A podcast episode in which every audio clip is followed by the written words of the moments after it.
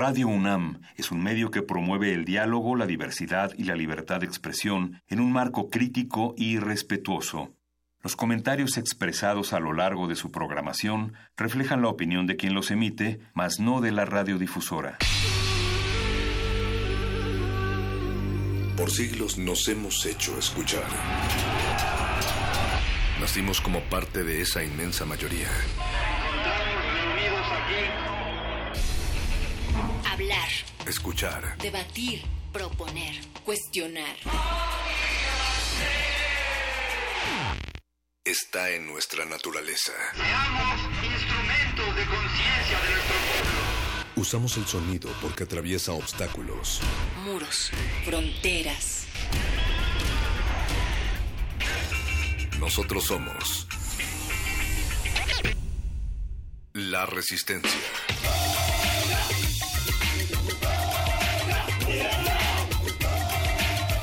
Resistencia modulada.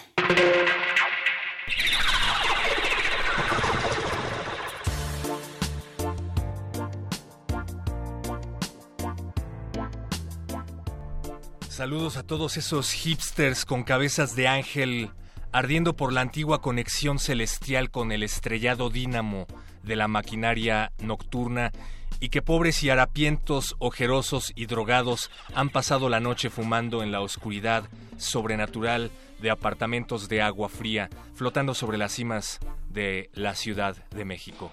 Han vagado por ahí, por ahí, a medianoche en los patios de ferrocarriles, preguntándose dónde ir y ya se iban sin dejar corazones rotos, que encendieron cigarrillos en furgones, furgones, furgones haciendo ruido a través de la nieve, hacia granjas solitarias en la buena noche.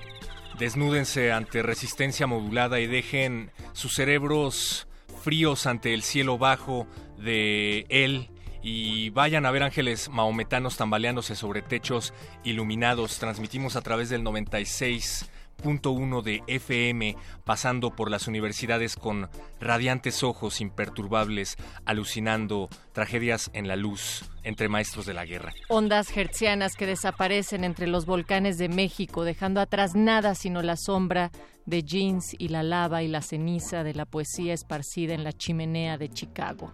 Saludos a todos los que hacen posible esta pachequísima emisión del otro lado del vidrio. Me parece ver a Alberto Boyce en la producción, a eh, Oscar Benítez, también está por ahí Eduardo Hernández, Agustín Mulia en los controles técnicos, Alba Martínez en la continuidad, Natalia Luna en el micrófono. Cholos Quincle, ¿cómo andas esta noche? Pues con drogas, con pesadillas que despiertan, alcohol y pues con baile sin fin, pero, pero bien, contento, me gusta. Venga, pues les estamos preguntando esta semana donde vamos a platicar sobre la legalización, los temas que se ponen a debate en torno a la marihuana, pero también programas educativos que constan en poner atención en los jóvenes que han estado en zonas en donde la guerra contra el narcotráfico ha afectado de manera severa el día de mañana con catalizador. La pregunta para ustedes, Resistencia, es ¿a favor o en contra de la legalización de la marihuana? Así está puesto en nuestro Twitter. Hasta este momento, 85% ha votado a favor y el 15% en contra.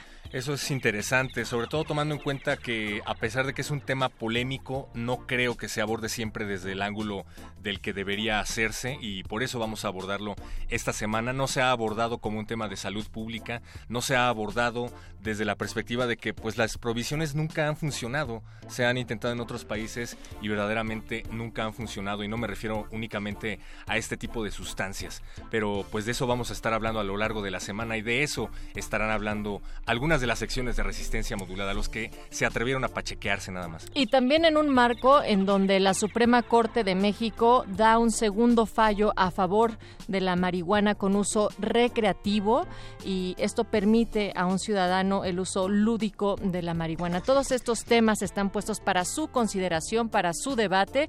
Nos pueden decir qué piensan también en el Facebook de Resistencia Modulada, Twitter les decíamos arroba R modulada. Y esta noche, que también es de literatura, van a estar platicando el gordo y el flaco de la lengua, que ¿Qué escritores con algún tipo de adicción conoces? Van a recorrer los suburbios de la ciudad y hacer un recopilado de aquellos que escriben con sus sentidos alterados. Escritores viciosos y literatura para elevar tus oídos nos espera en unos minutos más. Me gusta que para anunciar el tema de muerde lenguas de esta noche pusieron a Charles Bukowski en redes sociales, lo cual yo eh, celebro, pero no necesariamente lo hará Mario Conde porque él odia a Bukowski sobremanera, así es que quédense para escuchar cómo lo desdeña. Pero también es noche de cultivo de ejercios, el laboratorio acústico del gordo y el flaco, pero de la música, presenta esta noche un trabajo editorial llamado Músicos en la Ciudad de México, Musicians in Mexico City, así se llama. Y pues quédense porque van a enterarse de qué se trata. Cultivo de ejercios siempre apoyando talentos emergentes aquí en Radio UNAM. Para finalizar esta noche, el playlist es tripulado por miembros del Depósito Sonoro. Iván Luna, Roba Naya e Iván Río van a compartir su curaduría musical y harán vibrar estas frecuencias de 96.1 Radio Universidad. Quédense porque hay noticias, hay sorpresas y pues mucho, mucho, mucho amor y drogas para todas esas cabezas llenas de peyote, de, de amaneceres de cementerio y de árboles verdes en el patio trasero. Pues les recordamos que hoy es 16 de abril del 2018 y así arranca Resistencia Modulada con paseos drogados de luz de tráfico de neón. Súbanse a la montaña rusa de Coasters, Let's Get Stoned.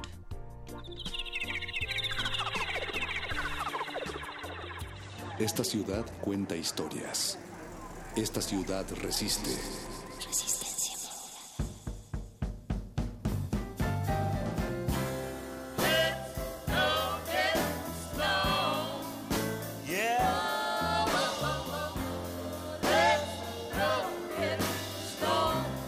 Won't you sing it one more time, children? Let's go get strong. Yeah.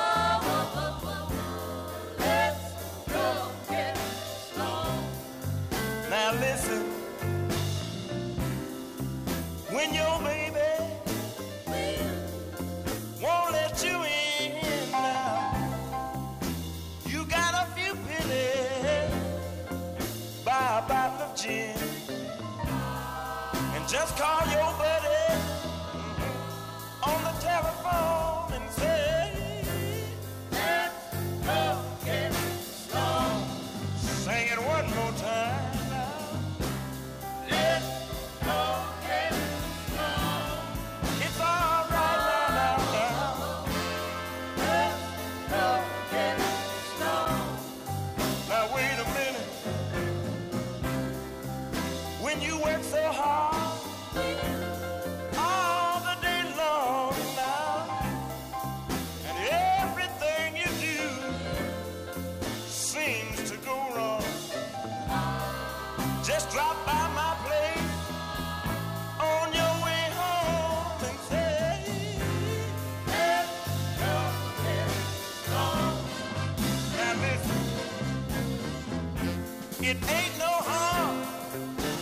just taking a little taste.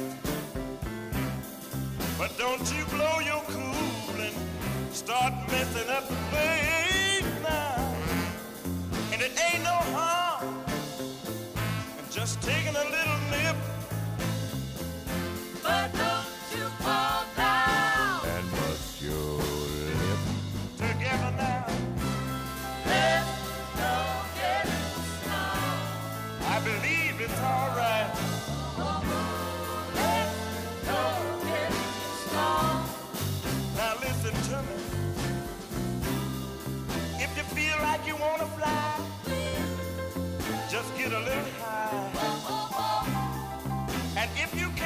your flat feet off the ground, just bind up round. I say we're gonna get stoned now. Woo! We're gonna get ossified. Woo! We're gonna get toe up. Woo! We're gonna get stoned now. Resistencia modulada. Lánguida la luna libra la lid lúbrica de libros. Maleable la mente. Lánguida la luna libra la lid lúbrica de libros. Maleable la mente emula al mutante milenario.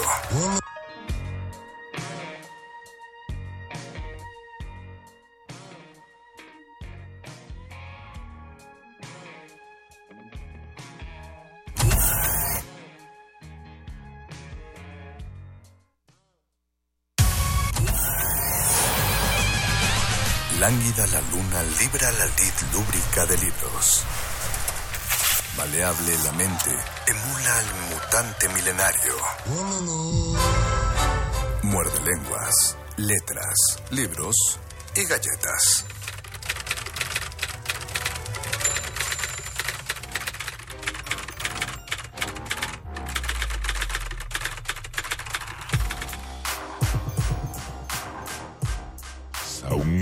Muerde lenguas. Muerde lenguas.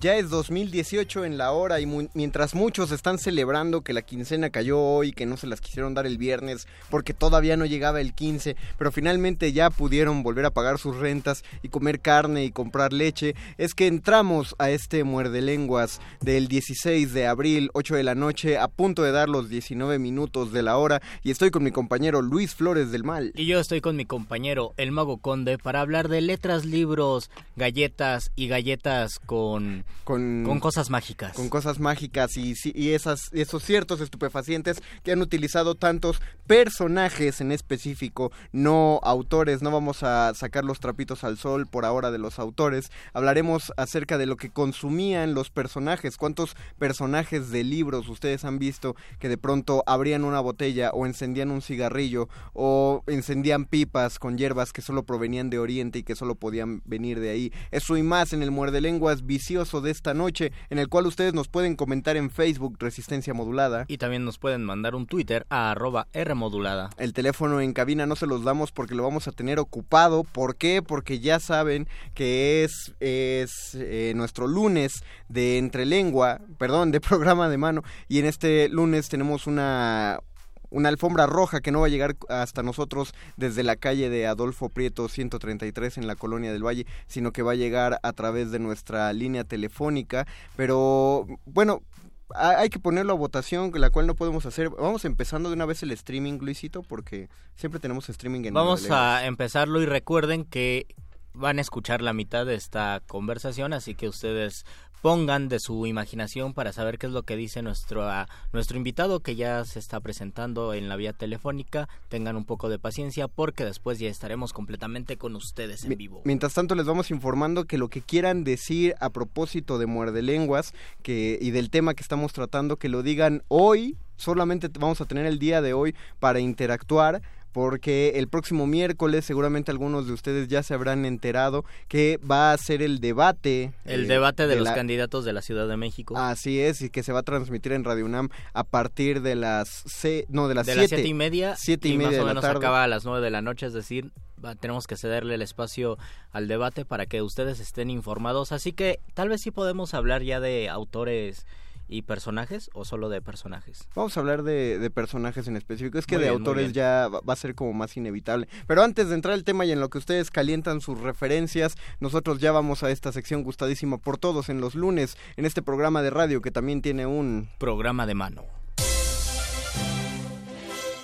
Los mejores asientos se agotan y las luces están por apagarse. Esto no es un programa de radio, es un programa de mano.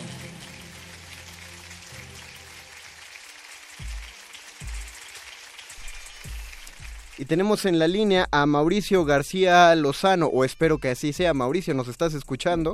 Así es, Qué, buenas noches. qué gusto, buenas noches, Mauricio. Bienvenido, Mauricio. Te saluda el Mago Conde Y Luis Flores del Mal.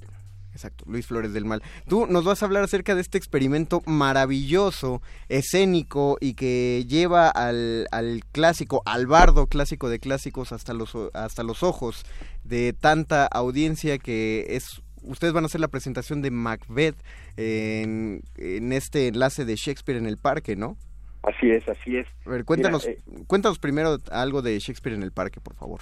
Pues mira, hay varias cosas. Eh, De entrada, la experiencia de tener un espacio que está de alguna forma refiriendo los formatos isabelinos para hacer Shakespeare es ya de entrada una experiencia singular, porque este Exacto. teatro fue escrito para ese tipo de espacios, que son espacios que están abiertos, eh, eh, un poco al aire libre, pero que tienen la condición de estar de alguna forma rodeando el espacio escénico como si fuera una especie de herradura alrededor eh, o semicírculo alrededor, digamos, del espacio de representación, lo cual hace que la gente siempre se sienta parte de ese mundo eh, del cual surge la acción dramática. Por eso también se llama globo, ¿no? Claro. Porque de alguna forma es una representación del globo terráqueo y la dimensión humana es la dimensión tanto de los actores como de los espectadores. Y ese globo está circundado por un globo celeste. Entonces, muy bonito, como todos los textos están haciendo referencia al humano, al planeta y al cosmos, y uno estando ahí, pues vive exactamente esa experiencia.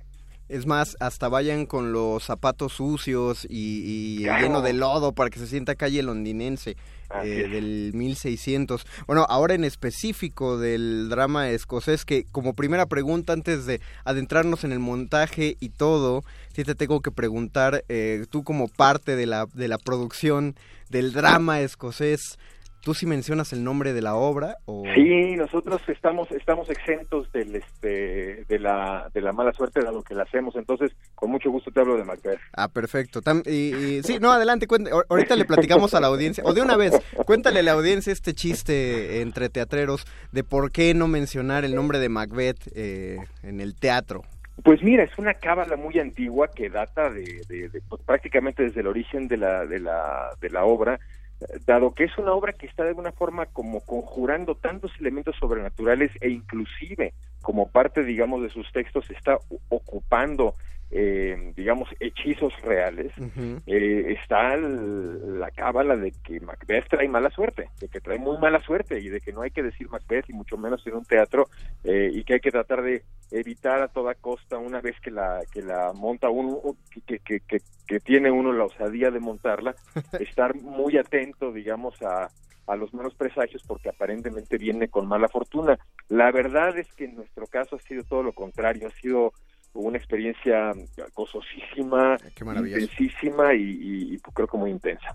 Bueno, ya que están puestos al día en esta, en una de las supersticiones más famosas y antiguas del teatro, ahora sí, cuéntanos primero la anécdota a la audiencia de qué, de qué va Macbeth y luego cómo, cómo ustedes hicieron este, el tratamiento de la obra.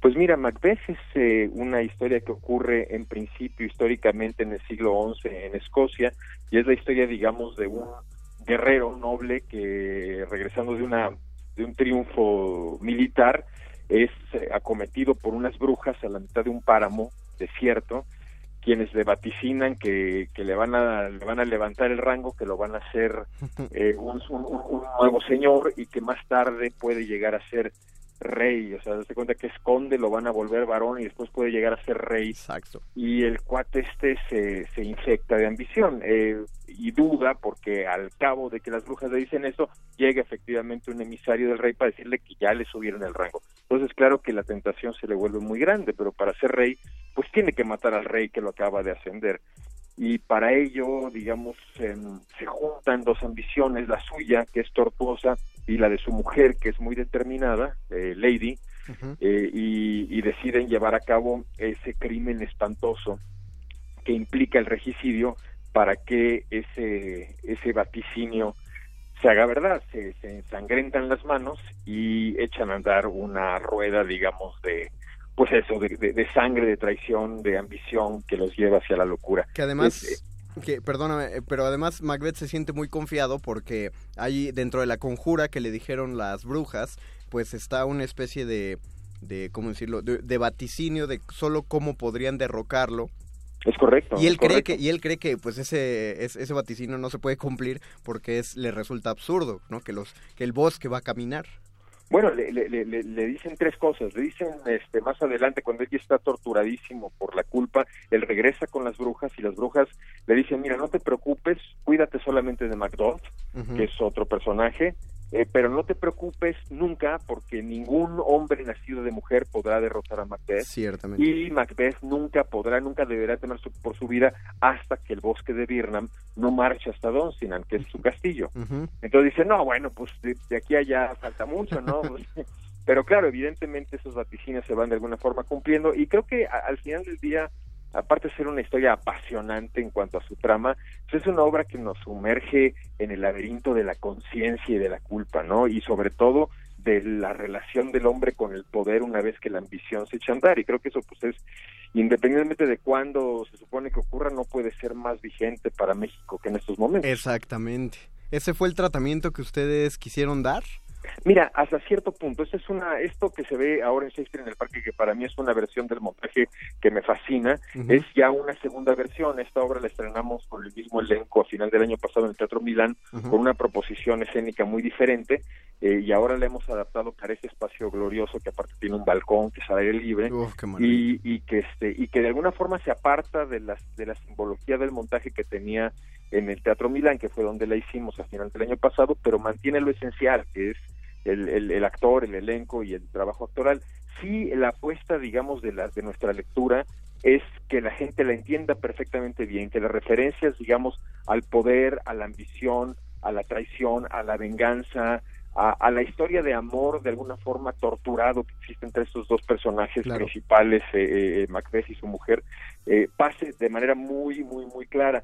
No estamos queriendo darle un tratamiento mexicanizado ni folclorizante en, este- en un sentido, digamos, literal del término, pero sí las referencias están buscando ser lo suficientemente claras como para que el público mexicano entienda la universalidad de ese drama y se dé cuenta de que al hablar de una persona que está eh, con esa ambición desmedida por una silla de poder, reconozca a todos nuestros políticos. Eh, ¿Y dónde está el espacio? Pues nuestro nuevo globo. Este está en la explanada del Museo Rufino Tamayo y la verdad que quedó espectacular. Ya sé, ya alcancé a ver en redes sociales eh, desde el proceso en el que lo estaban montando, o sea, Sí. eh, hablo en específico del espacio, hasta pues ya ya se están por por ahí filtrando las imágenes. No, sí, sí, es toda una experiencia. Cuéntanos las fechas, cómo llegar, eh, el ingreso, los precios. Pues es muy fácil, mira, hay, hay, hay básicamente de dos sopas. Se, se pueden comprar los boletos por Ticketmaster para toda la zona, digamos, que es sentada, que es la, ve uno la obra muy, muy cómodamente sentado, pero también hay una lista eh, que a la cual se accede por internet para estar en la zona donde tradicionalmente la gente estaba de pie. El, el foso. Eh, eh, digamos que el foso o la, la cazuela, como le quieras llamar, eh, que es eh, lo que separa, digamos, el proscenio de la balconería y que es un espacio bastante grande donde puede uno estar tanto de pie como sentado en el piso. Los boletos ahí son gratuitos. Es, es cierto que se acaban pronto, pero que vale mucho la pena porque estar ahí de pie un poco como a la, al- en el espíritu del teatro popular de la época, pues te acerca brutalmente a los actores, estás a, a unos centímetros de ellos, de sus sudores, de sus emociones, de su voz, de su parlamento, de toda su humanidad y creo que eh, poder vivirlo así como de alguna manera estuvo estuvo pensado de origen es algo que no se deberían de perder entonces yo no no no no desecharía la alternativa porque aparte es gratis de, animarse a ir a, a esos a esos lugares de alguna forma eh, sin asiento asignado pero con una experiencia asignada muy poderosa, ¿no? Y los precios, no estoy seguro eh, cuáles son exactamente, pero Ticketmaster los tiene muy bien codificados, me parece que es un solo precio y se ve muy bien de todos lados y la verdad es que es muy fácil llegar porque estamos ahí en el justo en el Museo Rufino Tamayo donde hay una estación de la estación del Metrobús la del la del eh, del nuevo Metrobús de Reforma debe ser la del Metro- Museo de Antropología Ajá. o la anterior y si no pues está pues sobre el Paseo de la Reforma ahí en medio del Bosque Chapultepec enfrente del Museo de Arte Moderno junto al Museo de Antropología eh, en fin es muy muy muy muy muy muy, muy sencillo llegar eh, y está muy muy bien la verdad Pues Mauricio, nada más tendrás eh, ahí eh, la página de internet para buscar entrar a la cazuela. Es, yo creo que lo más atractivo de, de el experimento en general de Shakespeare en el parque. sí Y um, es. Eh, hay que buscar teatro en el parque Ajá. Teatro en ya el sea parque. ya sea en Google o ya sea en Facebook Ok. y van a encontrar ahí las referencias para eh, anotarse a la lista, digamos, de, de los de los boletos eh, de cazuela que son fantásticos, la ¿Hasta, verdad. hasta cuándo va a estar Macbeth? Macbeth está hasta el día 6 de mayo, quedan tres fines de semana más. Eh, no se la pierdan, está sábados y domingos a las 7 y a las 6. Eh, la experiencia es muy interesante porque comienza todavía de día y de alguna manera siguiendo la simbología que trae Macbeth, Claro. eh, que es un, es un conjurador de la noche, uno va viviendo la experiencia conforme la noche cae sobre uno. Entonces, la verdad que no, no se puede ver Macbeth de manera más afín al, al, al caos que, con, que contiene su, su discurso. Entonces, le pido a la audiencia que empiecen a buscar en, en Facebook, eh, googleenlo, eh, Teatro en teatro el Parque. en el parque, teatro en el parque, por favor, y, y ahí van a encontrar esa, esa opción. Y si no, compren sus boletos Ticketmaster que están accesibles. Va a estar hasta el 6 de mayo, los sábados a las 7 de la noche, o de la tarde todavía, creo todavía hay lucecita. De la tarde, Sí, de la tarde, tarde. Los domingos a las 6 de la tarde. Empiecen a buscarlo y no dejen pasar esta experiencia y sobre todo con una obra tan potente como es Macbeth. Y un elenco maravilloso, encabezado por Juan Manuel Bernal y por Lisa Owen, que lo- la verdad que los dos están increíbles. Tengo, tengo ya muchas ganas de... Pues ya nos veremos por ahí este fin de semana. Mauricio. Estupendo, pues por ahí, por ahí los espero. Perfecto, pues muchas gracias por tomar esta llamada y pues les deseamos toda la mierda del mundo para sus funciones. Pues gracias a ustedes. Sale. Buenas noches, Mauricio. Chao. Y nosotros continuamos aquí con ustedes. Eh, les recordamos los que nos dijeron que no podían escuchar la voz de Mauricio a través de... Discúlpenos, pero fue telefónica la entrevista, Fue así psíquica. que agradecemos su paciencia y esperemos que ya puedan escucharlo. Mientras tanto, para que ya empiecen a decirle a, su a sus amigos y empiecen a compartir el Facebook Live de Resistencia Modulada, eh, vamos a ponerles una cancioncita, vamos a esperar para introducirnos en... Para introducirnos en ese mundo de las drogas, que a algunos les gusta y a otros no les gusta. Y para y qué mejor para introducirnos a ese mundo de las drogas que el personaje mexicano más vicioso. ¿Cuál es el más vicioso? ¿Cuál crees tú que es el personaje más vicioso? Es tan vicioso que sin sus drogas no puede hacer nada. Ah, no lo sé. ¿No te suena? A ver, ¿quién es? Es de Oscar Chávez. Bueno, no es de Oscar Chávez, pero Oscar Chávez hizo su versión. Suéltele a- marihuana? suelte- No, eso no es un personaje. La cucaracha es un Ah. Regresamos, muerde lenguas. Muerde lenguas. Muerde lenguas. La cucaracha, la cucaracha ya no puede caminar porque no tiene, porque le falta marihuana que fumar. Quiero analizar los puntos antes de las elecciones de algunos de los presuntos que tienen aspiraciones. Relaciones exteriores, pues a mí solo me pasa que permita relaciones a todos fuera de casa. En industria y comercio pueden darnos la sorpresa para que suban más los precios y nos lleve la tristeza. Si en gobernación se animan, esa seguirá constante para darnos por arriba, por detrás y por delante. La cucaracha, la cucaracha ya no puede caminar porque no tiene, porque le falta marihuana que fumar.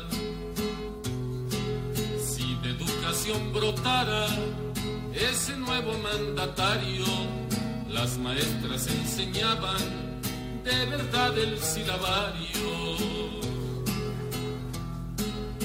Pues con la teoría del sexo, la chaviza ya reclama de que los libros de texto se los den con todo y cama.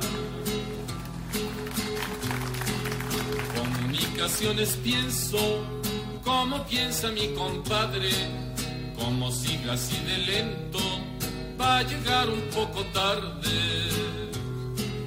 Y en la nueva de turismo no puede haber ilusiones, ya lo fueron y lo hizo, hoy no aguanta ni empujones. Si de Hacienda resultara, ahora sí ya nos fregamos, un impuesto más cobrara el smog que respiramos. Y si se llamara Octavio, me decía doña Antonia, ya tendríamos delegados, uno por cada colonia.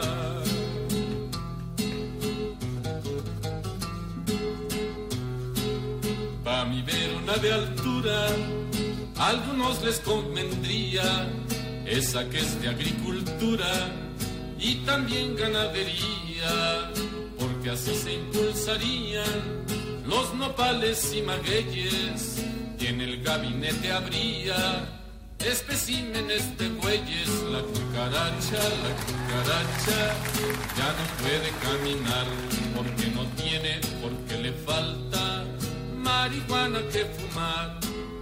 En el seguro no hay modo, eso es pura vacilada y nos moriríamos todos porque allí no curan nada. Obras públicas aguanta porque las impulsaría a las públicas chamacas que le tupen noche y día.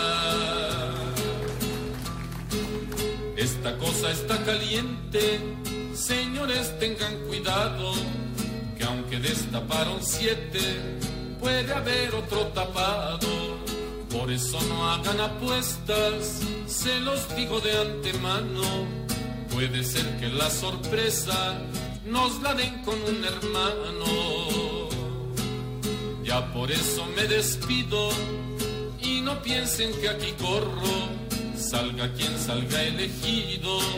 Eso a mí me importa un gorro.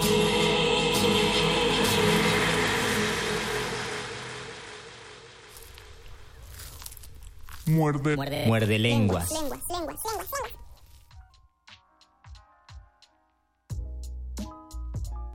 Regresamos a este su programa favorito de letras, libros, galletas. Y psicotrópicos. Ah, mira qué bonito lo dijiste. Sí, ¿no? Esa palabra me encanta. Creo que fue la más... Porque es esdrújula. Porque es esdrújula. Y tú eres sí. fan de las palabras esdrújulas. Exactamente. Están oyendo Muerde Lenguas, letras, libros, galletas y psicotrópicos. Me gusta, Eh, me gusta. Estamos buscando, ahorita, lo que pasa es que referirnos a autores que tengan alguna especie de vicio, creo yo que es casi fácil.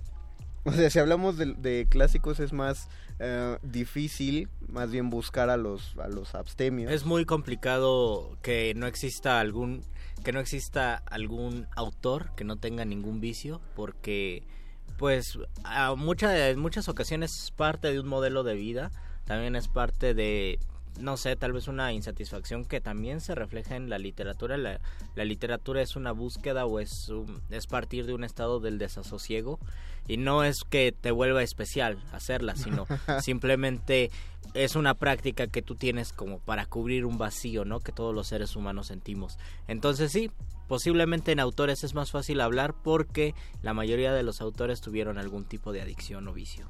Y una, una cosa que creo que es interesante resaltar de las narrativas del salto entre literatura y, por ejemplo, cine, o, o- o- o- sí, cualquier, cualquier nuevo tópico audiovisual, es que las drogas han ganado tal fuerza que la droga ya se puede volver el conflicto.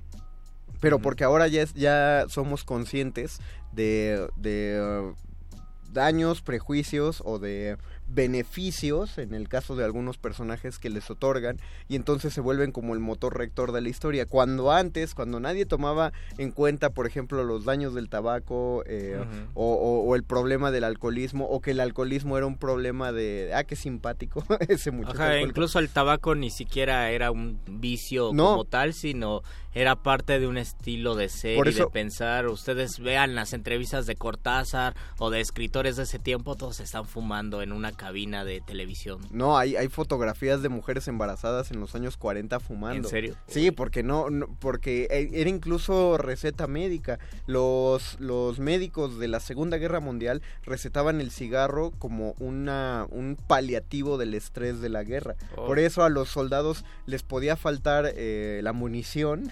Pero nunca el tabaco. Nunca, le- eh, sí, eh, si algo les mandaban la- los generales que nunca se han metido a las guerras, pues eran sus paquetitos de Lucky Strike. Ya nos menciona, por ejemplo, aquí Alejandro eh, Rodríguez Castillo acerca del, del vicio de Sherlock Holmes que tenía eh, que estaba íntimamente ligado con el opio y creo que fue uno de los de los rasgos más bonitos que rescataron cuando crearon al Sherlock Holmes eh, de la época moderna o de la historia moderna que es Doctor House porque le lo pusieron adicto a un opiáceo que es el Vicodin nada más que eh, a, a lo mismo que voy eh, en la nueva narrativa en este en este Sherlock Holmes médico el- la droga tiene un impacto muy fuerte en el personaje y en los personajes que están a su alrededor pero eh, en Sherlock Holmes es apenas una... Es apenas una mención, ¿no? Exacto, bueno, es, es como parte del enriquecimiento del personaje, pero es, Pero, algo, bueno, ah, es con- algo que el personaje con, hace- con hace el Doctor comer. House es a veces tan importante que sin, sin tomar su droga no puede esclarecerse o no puede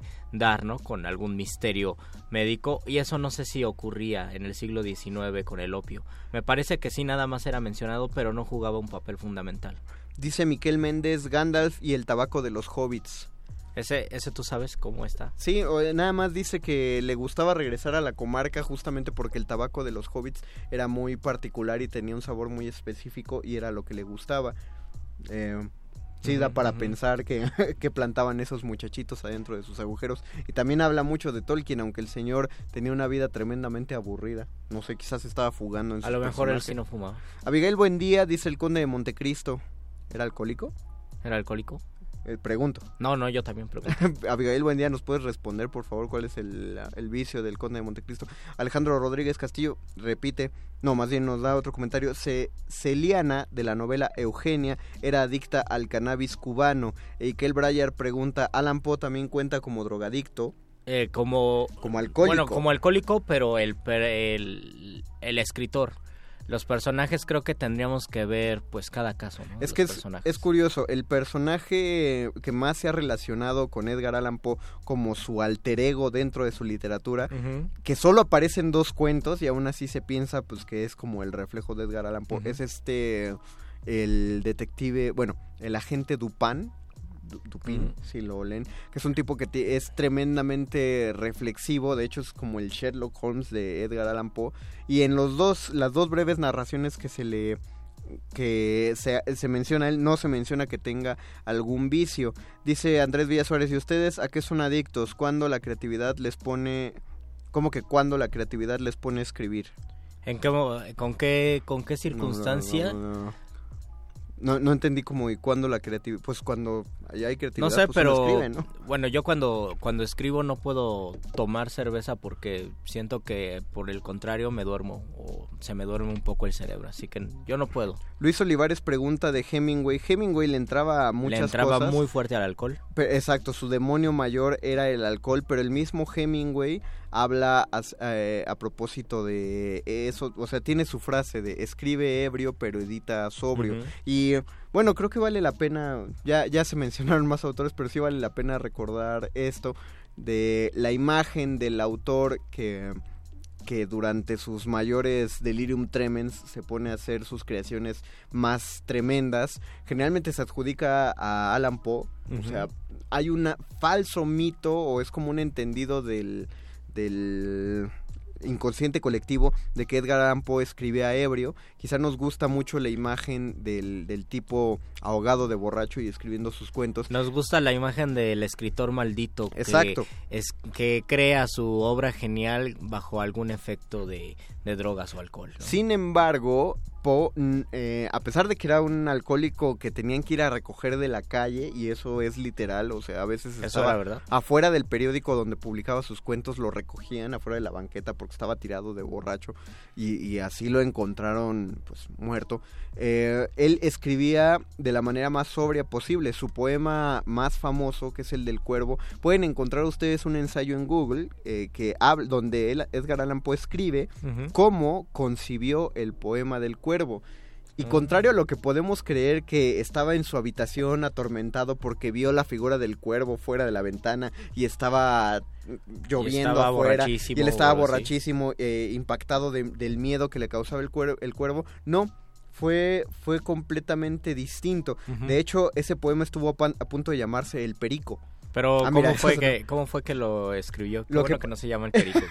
lo que pasa es que eh, en esta narración él habla ah, primero del, del, del tema principal que él quería sentir, que era como la culpa y la lejanía de un ser que ya, ya murió y al cual, con el cual no te puedes encontrar. Por eso el poema inicia con el recuerdo de Leonora, que también por ahí cuenta por qué eligió el nombre de Leonora. No tiene nada que ver con Edgar Allan Poe, no es que él conociera a Leonora, y sino no que y no tiene que ver con Ajá, no, no, tiene que ver con la vida y tampoco el cuervo entonces tiene que ver con un cuervo real. No, lo que pasa es que él cuando está pensando en la figura de algo que podría atormentarlo, pensó que lo mejor es que fuera un animal y que fuera un animal inalcanzable y las aves son más difíciles de alcanzar, pensaba él. Y se le ocurrió que algo sería, que sería muy tétrico que esta ave pudiera decirle una palabra que se repitiera constantemente. Lo que él tenía escrito en su primer, eh, en su primer manuscrito del poema era Nevermore.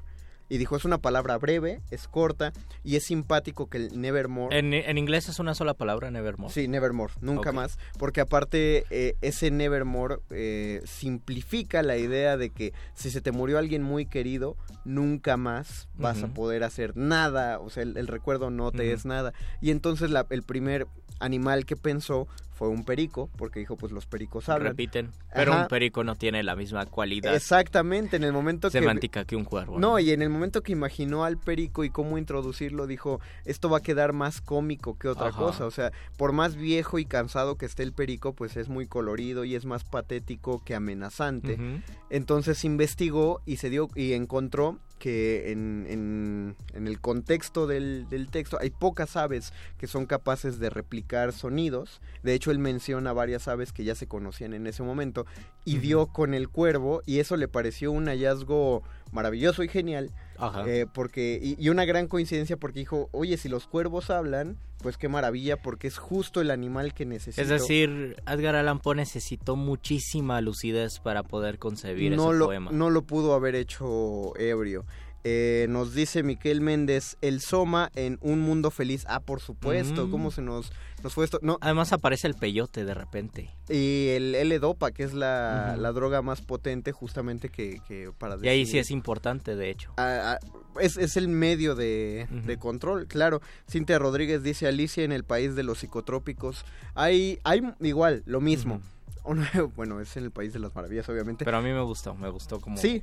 cómo suena el país de los El psicotrópicos. país de los psicotrópicos. Lo mismo, se, se crean un montón de imágenes eh, alusivas a cómo es que Lewis Carroll inventó el país de las Y maravillas. muchas se relacionan con el efecto de las drogas, ¿no? O del opio. Sí, pero es más cierta la que lo relacionan con cierta clase de pederastia que pues en la época no era vista como tal. Lewis Carroll escribió eh, los libros de Alicia para una niña llamada Alicia y lo que quería era escribirle un, un cuento fantástico y maravilloso a esta niña para ir y leérselo. Eh, por eso buscó como lo más lo más alocado que le llegaba a la cabeza. Pero no, no fue una fuga de. LSD, pues. Tendremos que pensar, sí, cuáles son las, los personajes donde realmente se, in- se el, el autor se preocupa porque el personaje sí manifieste un estado alterado o cuáles son los personajes que nosotros decimos no pudo llegar a otra manera de concebir esta historia, de concebir este poema si no es un autor que estuviera drogado o estuviera borracho. Y hay que pensar que cu- curiosamente, y creo que tiene que ver mucho con la concepción de las drogas todavía en ese momento, el, eh, el primer, la, la droga que más problemas causó desde la época clásica y a la que más se le llamó la atención era justamente el alcohol. El alcohol. O sea, de y ha sido, ¿no? Y ha sido todavía, o sea, hay- eso debería llamarnos la atención. Muchos autores marcan personajes atormentados por el alcoholismo y de hecho ser un borracho era, era considerado en, en algunas sociedades pues vergonzoso, más que en la actualidad. Eh, y, y hay y muchos personajes de cuentos breves es eso, eh, en cuanto entran al alcohol, hay, hay un cuento que se, que se llama, bueno, donde a un, a un tipo que vive con su mamá le vaticinan que se va a casar con una mujer. No, él sueña que una mujer lo va a asesinar en su cama por la noche. Y entonces él le describe esa mujer a su madre, su madre escribe tal cual como es esa mujer y al par de días él va y se enamora de una mujer igualita, su madre le dice que no se case con ella y con el tiempo esta mujer resulta que se vuelve alcohólica y por, eh, y por alcohólica se la pasa fuera de casa en el siglo XIX tan mal visto y entonces muy violenta con él y si en algún momento lo intenta matar. Bueno, la cosa es que el alcohol siempre se ha manifestado como el, el gran em, catalizador de demonios, a pesar de que las drogas se han usado desde, desde la misma humanidad. Desde- pero tal vez el alcohol sí es una droga más aceptada desde, desde antes y ahora, ¿no? Totalmente. Pienso también en el autor Rubén Fonseca, del que siempre hablo. Hay un cuento breve que se llama Ciudad de Dios, donde el personaje es el dueño de una mafia de narcotraficantes es muy importante el narcotráfico, es muy importante la droga en el cuento, pero es un cuento de amor y es un cuento de amor descarnado y, y más de, de amor egoico porque se trata de una venganza y de un asesinato donde intervienen las drogas. Es un cuento de unas cinco, no, no, no de unas cinco cuartillas, de una cuartilla o dos cuartillas. Búsquenlo en internet porque se van a impresionar y pues no sé, hasta en este momento solamente tengo ese cuento en la mente donde haya personajes que de alguna manera se relacionen con los vicios y tal vez también en Rayuela en el Club de la Serpiente creo que allí sí cuando están reunidos los personajes de Rayuela en París se ponen a escuchar jazz y se ponen a beber vino también juega un papel importante el vino sobre todo el vino. En otro capítulo de Rayuela bueno en el Club de la Serpiente se reúnen y se ponen a beber vino. Y en otro capítulo eh, Oliveira encuentra a una mujer debajo de un puente y le convida una botella de vino y pasa pues tienen algún pleito allí, entonces también ahí es importante el vino. No sé qué tan alcohólico era Julio Cortázar, pero sí piensas en París, piensas en el vino, piensas en unas personas de treinta y tantos o cuarenta y tantos años que quién sabe cómo vivían, pero uno sabe que pues tomaban mucho vino y escuchaban mucho jazz y creo que todos los universitarios dicen, oh, eso eh, debe ser la vida. Eso debe ser la vida en París. Eso es lo único que no me gusta de Rayuela, que, que no justifican cómo es que viven tan bien y tan bonito en su bohemia. Bueno, vamos a... eh, lo bueno de estos ejemplos es que ya vamos a hacer la entrada del último segmento del Muerde Lenguas de esta noche. La persona menos viciosa del universo. O quizá que está en el viaje todo el tiempo, habría que preguntarle. Es la hora de la iluminación. Con el doctor Arqueles. Cuando la primer duda del hombre surgió, el universo respondió con el conocimiento en forma de persona. Una persona con suéter.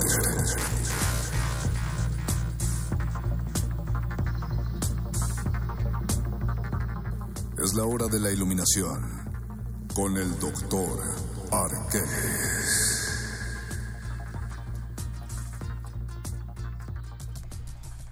Doctor Arqueles, ¿va a entrar usted al eterno debate de todos los autores son unos borrachines o no son? O- Definitivamente no, Mario Conde. Ah, qué bueno, qué bueno, doctor. Qué bueno, Entonces, doctor ¿De qué nos va a hablar usted? Quiero hablarles de, de un texto en mexicano que marcó época y que definitivamente es una referencia ni siquiera tan velada a- al consumo de la cannabis. Me refiero específicamente a Pasto Verde de Parmenides García Saldaña. Dicho por uno de sus contemporáneos, el querido José Agustín, este libro proyecta la imagen en su personaje principal, Epicuro, de un joven eh, que vive precisamente hace 50 años, en 1968, y que pues, tiene una cierta perspectiva bastante particular, ideológica, política y personal respecto a la vida y eh, entre sus aficiones está el consumo de la cannabis. Y, pero él solo le llama hierba verde o digo pasto verde. Pasto verde, que precisamente es un, es, un, un- es un juego de lenguaje y más que esto, Mario, parece ser que la postura de Parmenides García Saldaña en el libro es la de reflejar una cierta forma de pensar de los jóvenes de aquella época, de eso que hoy llamamos la contracultura, nacida en la década de los 60, en oposición a la sistematicidad y la tradición que vivían los jóvenes en aquella época o ya bastante más grandes. Y será muy distinto pensar en una contracultura o en una generación que se pronunciaba tal vez abiertamente o por lo menos literariamente en favor de las drogas, pensarlo con 50 años de diferencia, es decir, las personas que de nuestra generación tienen otra perspectiva, las drogas se ven de distinta manera o usted, doctor Arqueles, cree que siempre van a seguir siendo como el teniendo el mismo significado? Definitivamente sí existe un significado atemporal, que es aquel vinculado con la psiconáutica y la expansión de la mente. Sin embargo, asimismo también han surgido muchas más sustancias artificiales, como es el caso de la marihuana artificial que se produce en Gran Bretaña y que ya dejó per- eh, cuatro personas ciegas hasta el momento. Pues sí. Entonces, el asunto... Tiembla Tonayán, ¿no? El asunto está precisamente en que ya el, el aspecto de la expansión de la mente tal vez está dejado de lado y la evasión de la realidad o la necesidad del consumo por el consumo pesan más en nuestra época que en aquella, podría decirse. Sin embargo, también habrá quien considere que la visión psiconáutica tiene un peso mayor o que incluso ha, alcanzado más adeptos a lo largo de estos 50 años. Yo, yo no estoy pronunciando nada, eh, no estoy hablando nada en a propósito de este tema. Si ustedes quieren opinar, tenemos nuestra encuesta en Twitter, vayan a arroba Rmodulada y voten acerca de ustedes qué opinan. Ahí hacemos una pregunta de la legalización. Yo lo que voy a decir no tiene en sí tanto que ver, solamente me llama la atención el hecho de que eh, en la historia, o sea, haciendo la investigación para, para saber qué, qué decir y cómo mencionar acerca de las drogas en este, en este programa, que la mayoría de los autores prefieren escribir el acerca del demonio del alcohol y la mayoría dejan muy velado el asunto de, de las drogas. Estoy hablando de autores clásicos, por supuesto. Ahorita ya, ya encontramos tiro por viaje libros que tratan eh, a Sí. propósito de viajes de drogas, pero no, hablo del 19 para atrás y no porque no se usaran. eh, o sea, el siglo XIX estuvo plagado de opio por, por todos lados. Y de ajenjo también. Y de ajenjo, sobre, bueno, Oscar Wilde eh, tiene debe, bueno, no voy a decir que debe su producción al ajenjo, sino que debe sus males, empezando por la sífilis, a cosas como el ajenjo. Pero, ¿por qué no mencionaban, por ejemplo, eso? O sea, sí, sí pueden denunciar más el- lo, lo terrible que son las personas embriagadas, pero ¿por qué no se mencionaba tanto eh, los, eh, los efectos, sea cuales fueran los efectos de las drogas? Probablemente precisa, la, la, razón precisa sea, Mario Conde, que existe una serie de prejuicios y de ideas. Al- eh, por, por eso decía que no quería marcar una tendencia, pero a lo que voy es que ¿será que los autores estaban más en favor al respecto del consumo de esas sustancias? Ah, puede ser. Finalmente, como decían ustedes, por épocas ocurre un consumo tal vez más específico o particular de alguna sustancia determinada y el abogar en favor de tal consumo puede estar eh, implícito en la obra no solo de escritores, sino de pintores, de músicos, de escultores y de demás artistas. Eh, también hay otros locos más locos como Dalí que decía que él mismo era su droga y pues el caso es tal vez analizar un poco qué se refleja de ese consumo sobre una determinada producción artística. Bueno, de él lo creo, para ponerse estiércol, para conseguir el que los bigotes se le vieran así, sí debía ser él mismo su droga muy potente. No tenemos más tiempo. Dalí fumaba de Dalí. Dalí fumaba de, de, de- de la de sí mismo. De la No- de sí mismo, No sí. tenemos más tiempo y no podemos continuar más este debate porque va a haber otro debate. Les recordamos que el próximo miércoles en la hora de Muerde Lenguas se va a estar transmitiendo el debate de los candidatos de la Ciudad de México. Entonces tampoco lo dejen pasar Ni porque... siquiera después- vamos a saber eh, cuáles son los candidatos. O sea, tal vez esté obviamente Barrales, Sheinbaum, Miquel, pero Sí, quién pero sabe ya- si haya otros, ¿no? Pero sí, que según yo ya están todos destapados y van a estar presentes todos. Eh, al respecto, también, pues no lo dejen de escuchar, no se desconecten porque después de ese debate va a haber un post-debate aquí mismo en Resistencia Modulada a cargo de la señora Berenjena en el Modernísimo. Entonces, pues son temas que nos competen y son temas que pues tenemos que continuar por ahora. Nosotros de todos modos recordarles que el próximo lunes vamos a hablar de hablar bien y hablar mal. ¿Cuáles son los malos usos y los buenos usos del lenguaje? Mientras tanto, nosotros, mientras vemos como en Monterrey un hombre que aparentemente estaba alcoholizado, no sabemos porque estamos viendo la noticia en vivo, se cayó a las vías del metro, pues nos tenemos ya que despedir. Eh, agradecemos mucho a don Agustín Muli en la operación técnica. Agradecemos a Betoques en la producción. Agradecemos a Alba Martínez et al en la continuidad. Y no se despeguen porque Perro Muchacho está ansioso de entrar a ladrar la nota nostra. Después va a venir Cultivo de Ejercios. Y después el playlist. Entonces, pues nos despedimos. Muchas gracias a los que nos sintonizaron y nos escuchamos la próxima semana. Se despiden de estos micrófonos. Luis Flores del Mal. El Mago Conde. Y el doctor Arqueles, quédense a escuchar Cultivo de Ejercicios. Los locutores del muerde lenguas se quieren deslocutor y muerde lenguarizar. El que los deslocutor y muerde lenguarice, buen deslocutor y muerde lenguarizador será.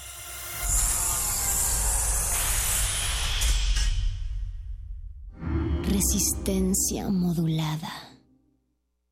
Suena la alarma. Bañarte o desayunar para alcanzar el bono de puntualidad. Meter el topper en la mochila. Correr al camión lleno. Alcanzar lugar. Cabecear una vez y tener que bajar. Pasarse una calle. Regresar corriendo. Checar tarjeta. Prender la computadora. Encontrar el topper abierto y... Tu mochila llena de jugo de pepino. ¿Quieres felicidad? Lee. Fiesta del Libro y la Rosa 2018. Del 20 al 23 de abril en el Centro Cultural Universitario de la UNAM. Visita www.fiestadelibroylarosa.unam.mx. ¿Qué es todo esto, doña? ¿Que no yo lo del peje? ¿Ahora con qué salió? Que quiere sacar a los narcos a la calle, que si el perdón, que no sé qué. Imagínese cómo se va a poner esto. Tengo miedo. Tranquila, va a ganar Mid. Confía en mí. Voy a ser tu presidente y en mi gobierno los delincuentes estarán en la cárcel y en México viviremos en paz. José Antonio Meade, candidato a presidente de la República por la coalición Todos por México, PRI-PBM Nueva Alianza. PRI. Papá, mamá, sí me contrataron. Felicidades, mija. ¿Qué pasó? ¿No te pidieron experiencia como antes? No, abrieron plazas porque ahora el gobierno le va a pagar a la empresa una parte de mi salario mientras me capacitan. Uy, cómo me acuerdo de mi primer salario. Cada año miles de jóvenes sin experiencia buscan trabajo. Por eso el Partido Verde promoverá reformas a la ley para incentivar a las empresas a que contraten jóvenes en busca de su primer empleo. Partido Verde, tu bienestar es nuestro deber. Candidato a la presidencia de la República Coalición Todos por México Verde PRI Nueva Alianza.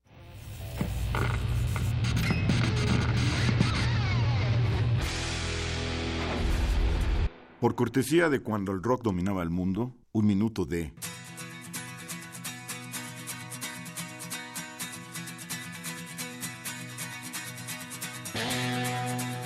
The Who, Pinball Wizard, 1969. Since I was a young boy, I played the silver ball. From Soho down to Brighton, I must have played them all. But I ain't seen nothing like him in any amusement hall. That deaf, dumb, and blind kid sure plays a mean pinball.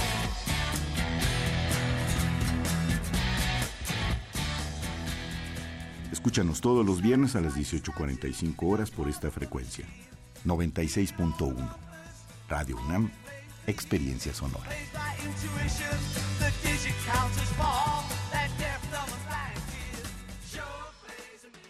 Hola, soy Mariana Boy. Voy con el verde para jefa de gobierno de la Ciudad de México. Y ahí te voy con mis propuestas. Voy a proponer vigilancia policíaca en rutas de transporte y escuelas públicas. Voy a detener las construcciones irregulares. Voy a proteger las áreas verdes. Voy a crear tarjetas de prepago para que ahorres en transporte público. Voy a acabar con las fugas de agua y así alcanzará para todos. Voy porque sé y porque puedo. Soy Mariana Boy y voy con todo. Partido Verde, tu bienestar es nuestro deber. Estoy ensayando con el comandante Ramírez las nuevas cámaras de video de última generación que les pondré a todos los policías en sus uniformes para vigilarlos y acabar con la corrupción. Llegó la hora. Adiós a las mordidas y adiós al abuso de la fuerza policial. Soy Miquel Arriola y para mí tu familia es primero. Candidato a jefe de gobierno de la Ciudad de México. PRI. Yo quiero a Miquel. La anatomía de una enfermedad envuelta en misterio necesita estudiarse órgano por órgano. El camino del cangrejo, un desglose de todas las formas en las que el cáncer puede afectar al cuerpo humano. Escúchalo todos los lunes a las 16 horas. Retransmisión, domingos 19 horas, por el 96.1 de FM. Radio UNAM, Experiencia Sonora. El INE vigila e investiga que se haga buen uso del dinero utilizado por los contendientes para que no excedan el tope de gastos previamente definido para cada elección. Para garantizar la equidad, las quejas son atendidas por el INE, quien las investiga y envía para su resolución al Tribunal Electoral del Poder Judicial de la Federación conforme a la ley. El INE sanciona en caso de encontrar irregularidades. Tanto en las quejas como en la fiscalización. Los inconformes pueden acudir al tribunal, quien resuelve en definitiva. Voto libre. INE. El domingo 22 de abril, a las 8 de la noche, el INE realizará el primer debate entre quienes compiten por la presidencia de México. Los temas a debatir serán sobre política y gobierno, combate a la corrupción y a la impunidad, seguridad pública y violencia, democracia, pluralismo y derechos de grupos en situación de vulnerabilidad. El debate será transmitido por diversos medios. Infórmate y vota libre el próximo primero de julio. INE. Resistencia modulada. Interrumpimos lo que sea que esté haciendo para traerle este corte informativo. La, la nota nostra. El último lugar para informarte.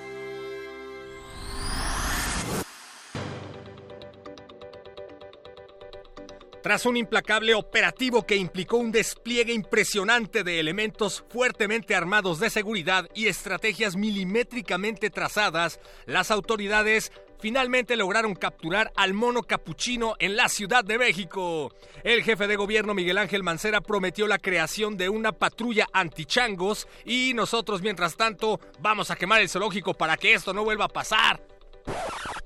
Carlos Salinas de Gortari y su amiguito El Bronco anuncian su interés por postularse como candidatos a diputados plurinominales por Morena. El Bronco se comprometió a incrementar la fe de la gente para que no vuelva a temblar en la capital.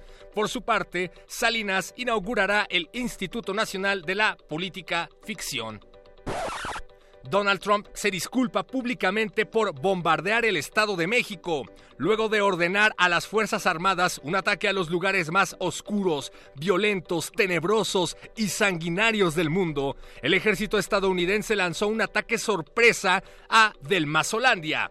Actualización. El Estado de México no fue atacado. Repetimos, el Estado de México no fue atacado. Así se ve siempre pensionas y te vas. Una mujer se viralizó en redes sociales por increpar al expresidente Vicente Fox y le reclamó por recibir una pensión millonaria. Por su parte, Fox le dijo que esa pensión de 2 millones de pesos al año aproximadamente no más le alcanza para dar propina en los hoteles. ¿A qué le teme Vicente? ¿Qué le enoja? ¿Qué le pesa? ¿Tiene miedo a su pobreza o algo más feo presiente?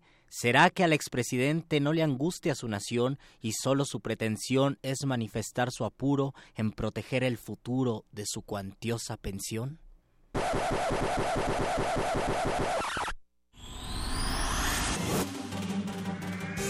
Estas fueron las últimas noticias que debiste recibir.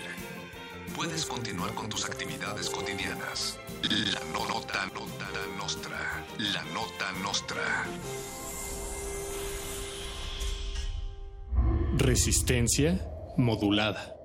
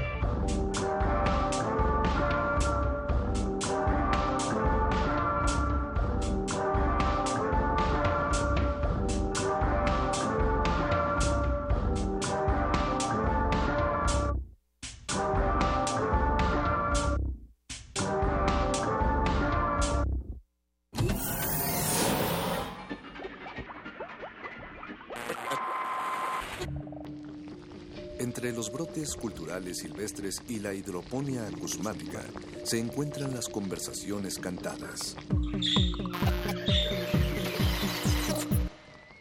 Estudiamos el milagro de la música libre en el aire. Cultivo de hercios. Frescura en la flora musical.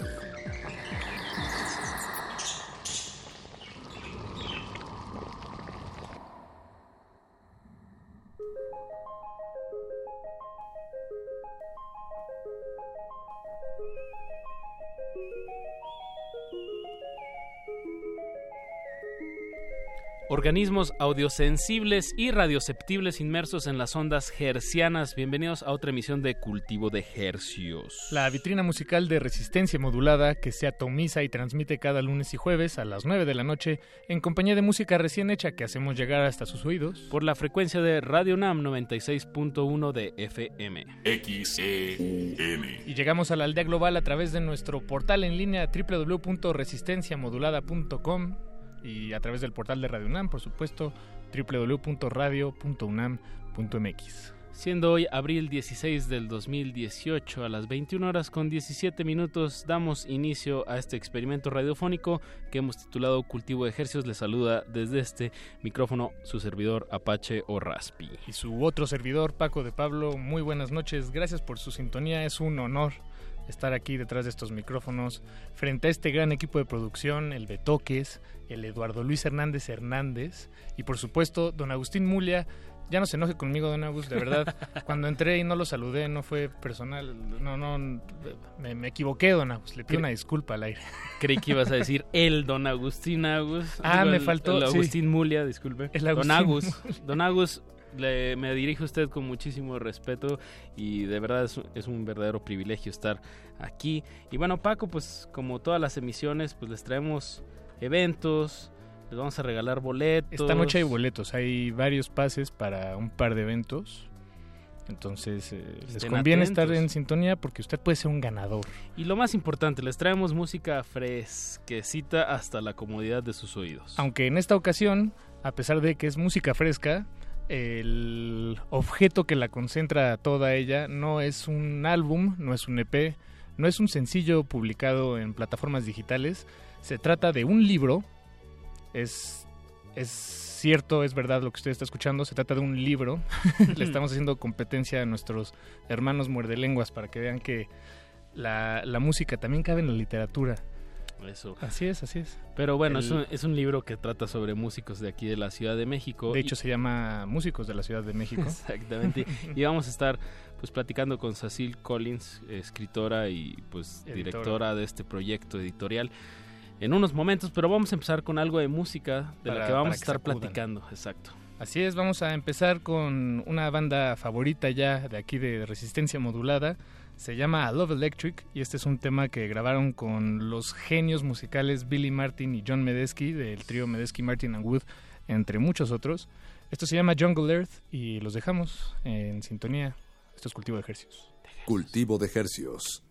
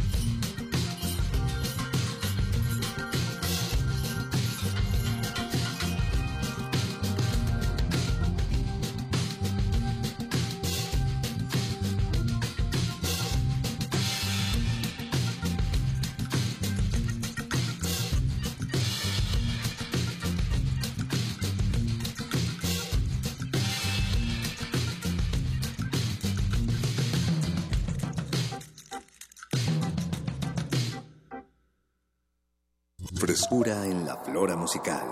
Cultivo de Jercias.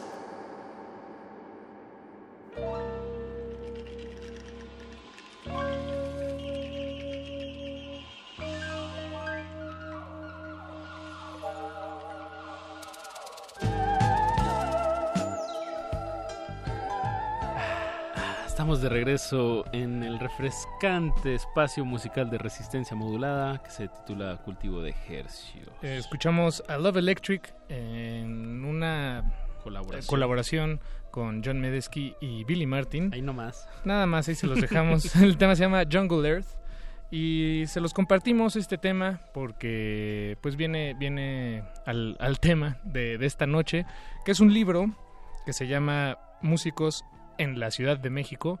Hace rato, esta es una fe de ratas, yo hace rato dije que era músicos de la Ciudad de México, pero afortunadamente nos acompaña su editora, Cecil Collins, y pa- para corregir cualquier barbaridad que digamos al respecto. Bienvenida, Cecil, ¿cómo estás? Muy bien, gracias Paco Apache. Eh, Contenta de estar acá. Nosotros también estamos contentos. Mm, Decías, me- nos decías hace unos momentos que, bueno, que el libro en realidad se llama Músicos en la Ciudad de México y que hay una razón. Ya no te preguntamos por qué, porque preferimos guardarlo para los micrófonos de Radio UNAM. ¿Y qué, cuál es esa razón, Cecil? Pues ah, básicamente que pues son el, el libro conjunta las voces de músicos que tienen como base de trabajo la Ciudad de México y que no necesariamente son, Son de aquí, chilangos o nacieron acá, sino que bueno da muestra de que en la ciudad hay una confluencia de, de movimientos migratorios de todas partes del mundo y de otros estados también de- del país. Lo- es muy interesante, por ejemplo, un, un gran representante de, de música de la Ciudad de México sería Rodrigo González y él era de Tamaulipas, pero pues parecería Ah, como se, ad- claro, se adoptó claro, claro. tanto, se, se Claro. dejó tanto, bueno, narró muy bien lo que estaba viviendo aquí que, que pues se apropió. O el mismísimo Todd Clauser, ¿no? Que, que, bueno, pues él es miembro de A Love Electric, la, la banda que toca el primer tema de esta emisión. Y que él, junto contigo, Cecil, fue, los dos fueron editores de este libro. Sí, así es. Eh, pues sí, Tom ya tiene unos siete años acá, igual y un poquito más. eh, y sí, él es, él es, él es un ejemplo vivo también de, de por qué el libro es una publicación bilingüe, porque es un libro que está escrito eh, en español y en inglés. Eh, uno, porque, pues sí, uno de los editores, que es él, eh, tiene como lengua materna el inglés, pero también hay un par de, de autores que, que son de habla, de habla inglesa. Además, eh, es decir, ustedes dos fueron los editores, pero además hubo un par de, de plumas más, digamos, en, en la creación de este Ah, no, libro. Claro, pues de ahí viene, de ahí, de ahí surge todo. Nosotros editamos, eh, digamos que fuimos antologadores, eh, pero los autores son 42 músicos Ah, ya te, ya te entendí, claro. Eh, y cada uno Sí. de ellos escribió eh, piezas literarias eh, desde distintos, distintos géneros. ¿quién, ¿Cómo nació esta idea? ¿De dónde, eh, es decir, fue- tú y Todd estaban platicando un día y eh, este, se les ocurrió, de- lo estoy simplificando mucho, seguramente fue así, pero pla- danos más detalles, por favor. Sí, me, me gustan esas preguntas porque eh, como que siempre pretenden que haya una, Un una trasfondo, super ¿no? explicación Sí. y pues sí, fue literal.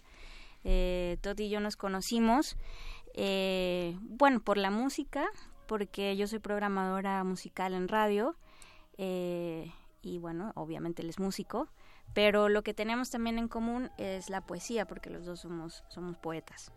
Entonces, de, esas charlas, literal, de café, de querer hacer algo juntos, que combinara eh, la literatura o la poesía con, con la música, eh, terminamos encontrando como, como una buena idea armar un libro, eh, un poquito basándonos en, en un proyecto editorial que existe en Estados Unidos, en Nueva York, de, de John Zorn, que se llama Arcana, que es una serie de volúmenes en los que John Soar invita a músicos que viven en Nueva York a que compartan experiencias musicales. Ah, buenísimo. Y pues de ahí dijimos, ¿por qué no hacemos algo así? Y justo porque pues vimos que tampoco hay... hay... Mucho registro de esto. Sí, justo hay, hay registros de periodismo musical, pero no escritos por, pues, por Los sus autores. protagonistas y por los músicos, ¿no? Donde le digan a los músicos qué es lo que tú quieres compartir y escribir, sin que haya ah, un intermediario dirigiendo, dirigiendo esa ese registro, vaya. Bueno, y además muchos de los de los músicos eh, son 40 y cuántos? Perdón, 42, sí. De los 42 eh, músicos a- con quien ustedes charlaron y que, que conforman la- los pues llamémosle ensayos literarios musicales personales. Sí, sí. Este, pues muchos de ellos, de estos músicos, mm, tienen carreras relativamente eh, jóvenes, ¿no? Algunos de ellos están verdes, digo, no, no por eso eh, quiero restarles ni, ni talento ni pretendo nada de eso. A lo que voy es que, pues sí, tal vez no hay mucho escrito, eh, o, o como dice Apache, en, en registro, en generando archivo y memoria sobre estas personalidades que pues hoy en día conforman una parte importante de la escena musical en, en la Ciudad de México, ¿no? Por ejemplo, se me ocurre Iranti, que tal Sí. vez su, bueno, Carla Rivarola, que tal vez su carrera musical lleva eh, pues a lo más cuatro años, tal vez, eh, Sí, ¿no? en Ya en- con ese proyecto. Y digo, tal vez hay algunas cosas en algún blog, ¿no? no, no sé, pero es muy interesante ver las cosas desde su perspectiva. Pues eh, quisimos justo dar un, un balance. Sí hay, sí hay varias voces jóvenes, pero también hay voces, eh, pues, sí, más, más, más centradas en años. Iraida Noriega, se me ocurre. Por Eh, por ejemplo, eh, y también está en ese, yéndonos más allá todavía, eh, está Alex Eisering, que, que él es, él forma parte de Decibel y él está dentro de, lo- dentro de la fundación de, de la música electrónica y del uso de sintetizadores en, en México. claro. Entonces justo cuenta que pues qué, qué pasaba en los setentas en, en Avándaro y luego de ahí como cómo se fue introduciendo a, a eso, al uso de, de- de los sintetizadores y más arriba todavía en cuestión de edades o de generaciones, pues está por ejemplo Remy, Remy, Remy Álvarez, que pues él habla también desde los primeros conciertos de free jazz en, en la ciudad, ¿no? Entonces sí quisimos eso, dar un, un, un balance y también era importante para nosotros presentar eh, voces que en ese momento también pensábamos que no se conocían. Es decir, queríamos que Remy Álvarez conociera a Iranti o que Alex Eisering pudiera, pudiera escuchar o leer las vivencias de Aaron Flores, por ejemplo, ¿no? Entonces eso fue fue como una una, un- una mezcla de pues de varias Oye, es Eh, así. con motivaciones. Ajá. sí, varias inquietudes ahí que tiene que ver eh, con tiene que ver con querer formar una comunidad también. Claro, de fondo. Me, me da curiosidad, ¿cuál fue como el enfoque que le dieron a cada músico para, para que escribieran? O sea, ¿lo dejaron más libre o si había como unas líneas generales? Fue fue muy libre. Ok. Sí, les el- en la convocatoria les dimos eh, a, a escoger usar de una cuartilla a 20 cuartillas. Ah, va. va, va, va. Y, y nunca creímos que todos iban a, o que, que alguien iba a querer usar las 20 cuartillas y sí, sí. sí hubo casos en los que incluso nos entregaron más.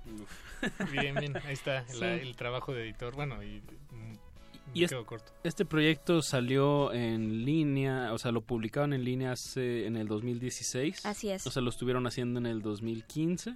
Eh, sí, todo el, proceso empezó en 2014. Nos tardamos eh, un año, un año y medio más o menos en, en- en juntar los textos, editar, en la traducción y en el diseño. Y luego ya lo lanzamos digital en 2016. Lo presentamos en la Fonoteca Nacional. Y pues de ahí vino el proceso de, de recabación de fondos para, para la impresión física, vaya, que nos llevó a tenerlo en las manos justo hace, hace un año, en 2017. Yo lo vi hace poco en, una tienda de viniles y de discos ahí en la colonia Roma que se llama Revancha. Ah, ya. Em, ahí lo vi que tiene un ejemplar. me dio mucho gusto porque yo no... Yo me acuerdo cuando vi la, eh, la convocatoria en línea para el, crowdfunding, ¿no? Para, juntar, dinero. para, para hacer la versión impresa pero ya nunca supe en qué en qué acabó hasta que lo vi ahí en la en la librería dije ah qué gusto qué bien se materializó. se materializó. Y es, eso me da mucho gusto. Em, yo creo que es momento de escuchar música. Esta noche vamos a escuchar eh, a puros eh, músicos que, que, aparecen en este libro. Eh, algunos ya los conocemos en este espacio otros serán nuevos. Pero yo creo que vayamos vayámonos a lo seguro escuchemos algo de nuestro estimadísimo y queridísimo Belafonte, sensacional. Este tema se llama Hay hormigas en el baño, John. Temazo. Temazazazo, musical. y bueno, también eh, con motivo de este libro eh, se va a celebrar un concierto el viernes. Pero, más detalles, Ahorita les vamos a dar más detalles y hasta un boletito doble por ahí para que paren bien la oreja y pues se refresquen con la música de Belafonte sensacional. Esto es Hay hormigas en el baño, John. Cultivo de ejercicios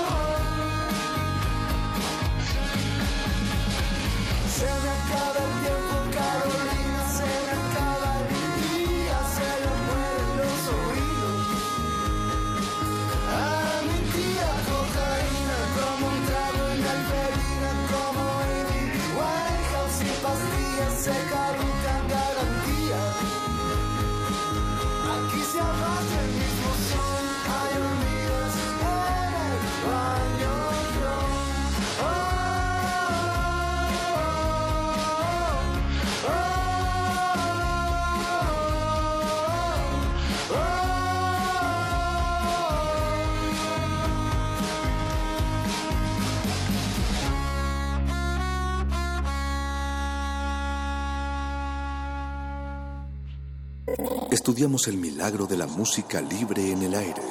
Cultivo de Jercias.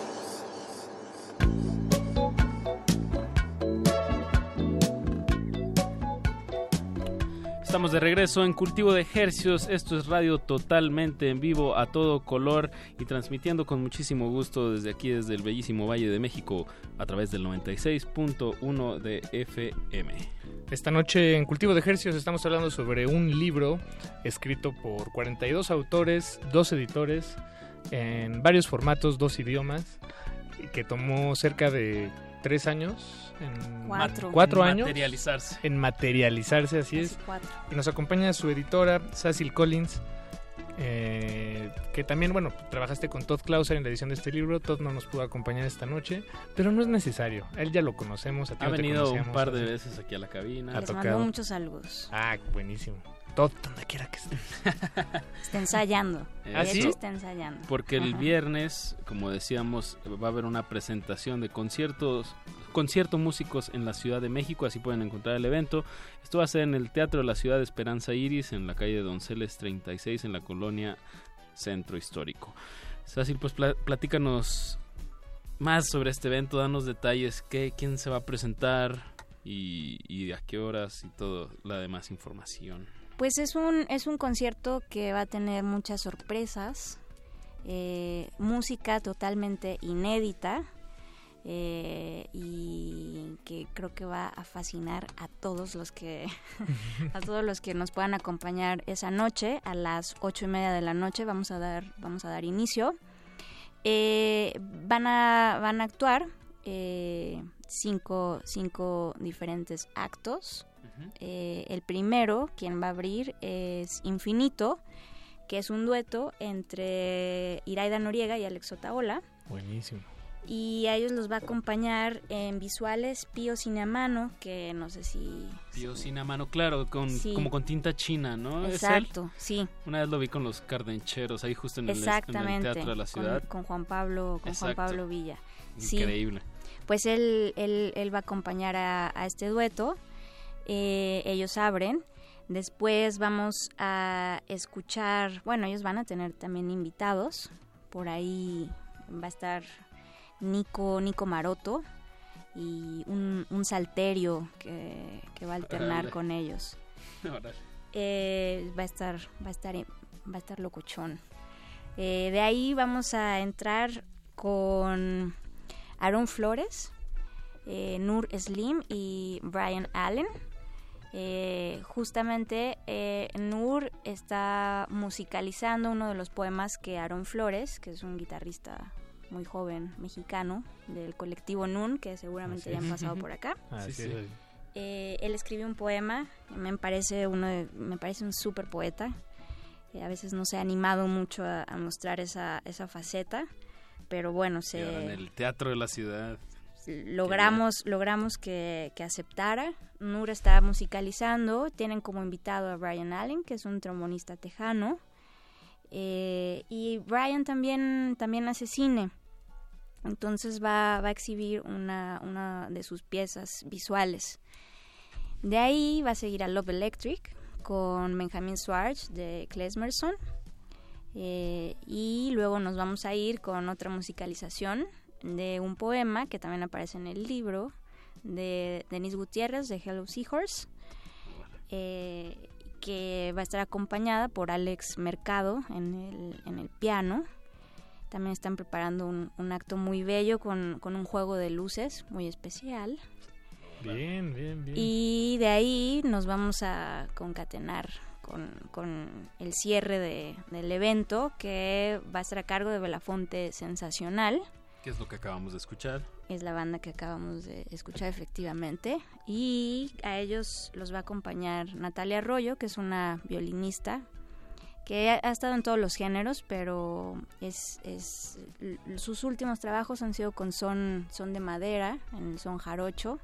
Ella es de Ensenada, ya se regresó a Ensenada, pero justo viene, viene a tocar eh, expresamente al, evento. Específicamente.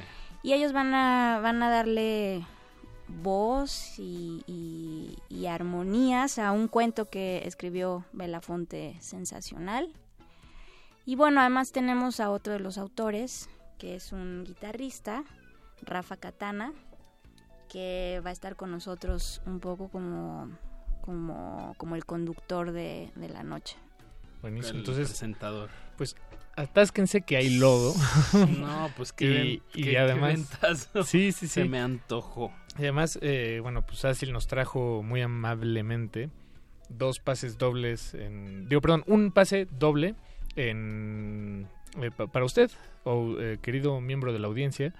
Solo tiene que ponerse en contacto con nosotros. Pero hay que lanzar una preguntita, Paco. No, está bien. Ah, me late. me Hola, late. es más, hay que poner una canción de Natalia Arroyo. Hay que hacer un poquito más de emoción. Ok, ¿este es el nombre de la canción? No, no, eh, hay que ver. Ah, ¿Cuál, cuál te gustaría escuchar eh, de Natalia Arroyo que va a colaborar con Belafonte Sensacional? Eh, Pues, Pues ¿qué- digo, qué- qué tenemos, tenemos por ahí tenemos, ¿por qué no ponemos la la de... la que tú La quieras, de Paco. El Festejo. El festejo, Es, es muy es muy bonita y el video también les recomiendo verlo verlo en YouTube. Bien, re- eh, escuchemos a Natalia Arroyo que se presentará con Belafonte Sensacional y regresando vamos a regalar pases para, para este evento del viernes. Cultivo de ejercios.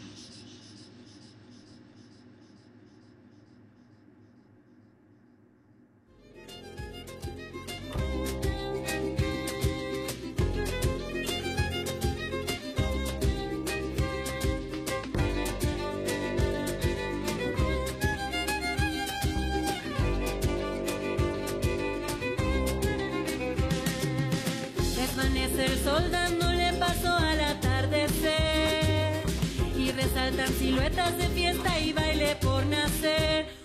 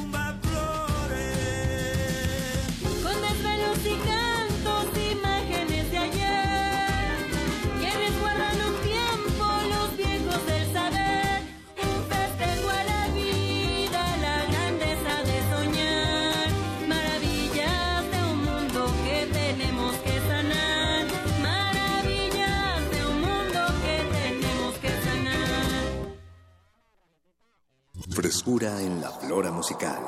Cultivo de Jercias.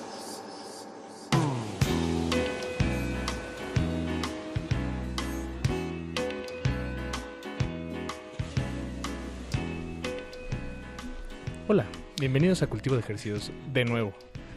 No nos fuimos, lo que escuchamos fue a Natalia, Natalia Arroyo. Arroyo. Ay, ya se estaba disparando otra vez. Natalia Arroyo, el tema se llama El Festejo y festejamos eh, que Sácil nos acompaña esta noche.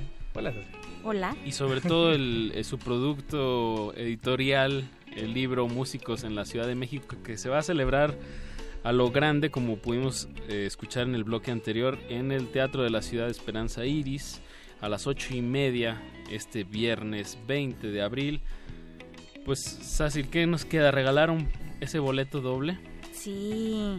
Vamos a abrir las líneas en este momento, o la línea nada más, por, porque así lo, lo decidimos hacer esta noche, 5523-5412. A la persona, nos tienen que decir alguien que haya escrito, en, que haya colaborado en este libro. Así es, O con que, el o que nombre haya- de un ajá, del- músico que de, los que, de los que escuchamos hoy o de que vengan en el libro si conocen la publicación. Son 42 nombres, dos- 42 artistas, 42 músicos, entonces es- tienen buenos chances.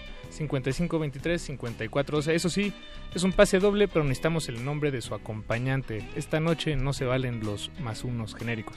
Exacto.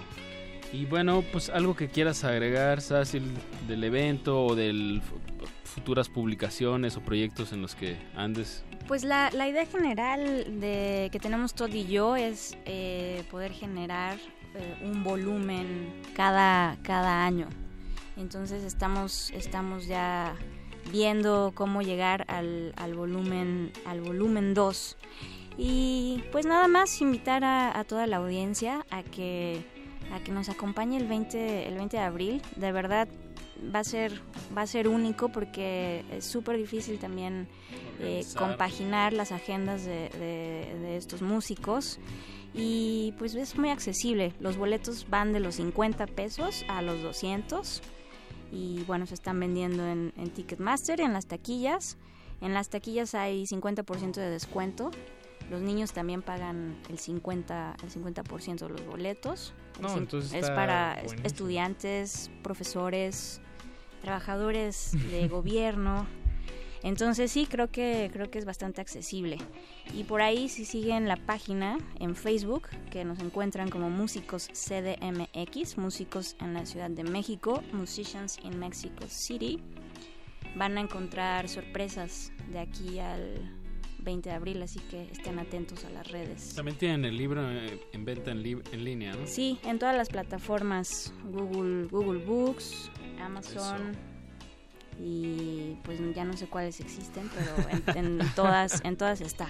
Pues qué mejor Buenísimo. manera de apoyar la música, como siempre decimos en este en este espacio, Paco, de ir a los conciertos, pero miren, aquí también hay una posibilidad de apoyarla de una manera, eh, pues comprando un libro que hace un registro directamente de- con un material eh, escrito por los, los músicos que, que andan en la escena. Y pues, qué mejor. ¿qué, qué más? Sí, el libro va a estar también a la venta Ah, bueno, en el en, evento. el, en el evento y van a estar los autores pues para dedicarlo. Bien, Creo bien. que ya se fue el boleto. Eduardo Luis, nuestro productor, nos dice que Ah, sí. buenísimo. Muchas gracias a, a, A la audioescucha. a la audioescucha que, que se lo llevó. Lo van a disfrutar. Paulina, Paulina se llama. muchísimas gracias y felicidades eh, por, por tu boleto, por tu pase. Sácil, muchísimas gracias por acompañarnos esta noche. A ti, Felicidades por Paco, este gran proyecto. Y de verdad esperamos que, que, como dices, sigan con, con esto, porque una segunda y tercera edición de esto nos quería muy bien a todos. Sí, pues hay muchas voces. No son lo- los 42 que abren este volumen, pues evidentemente no son todas. Exacto. Claro. De acuerdo, pues. Pues eh, escuchamos una canción más, no del concierto del viernes, pero sí de este, de este compilado, eh, que, bueno, de lo que mencionábamos al inicio, Iranti. Vamos a escuchar a Iranti, un proyecto de Carla Rivarola, hecho por Carla Rivarola y musicalizado por Carla Rivarola. Esto se llama Origami y quédense en sintonía porque tenemos un regalo más para otro evento completamente distinto. Muchas gracias. Cecil, por, por estar aquí. Suerte el Gracias. viernes. Gracias. Cultivo de hercios.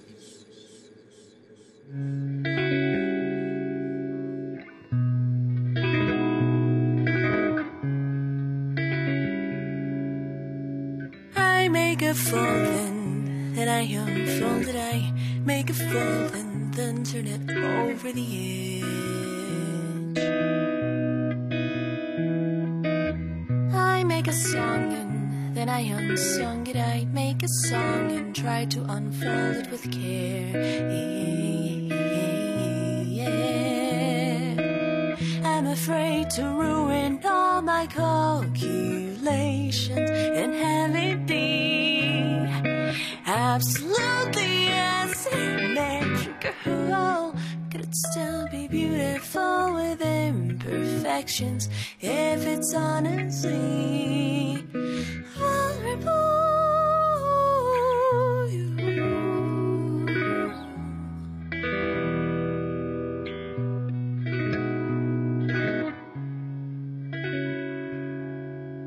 Get in a rhythm, then I just complicate it.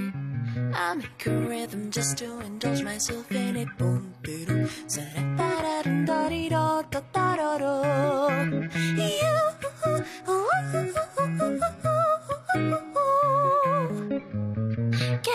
Rhythm, stop trying to make a statement. See, get in rhythm, try not to break it this time.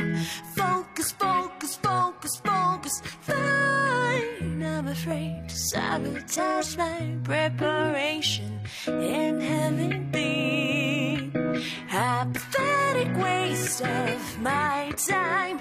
Am I still an artist if my songs are shapeless? If I'm honestly so honestly, honestly vulnerable.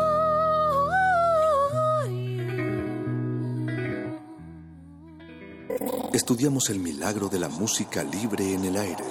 Cultivo de Jercias.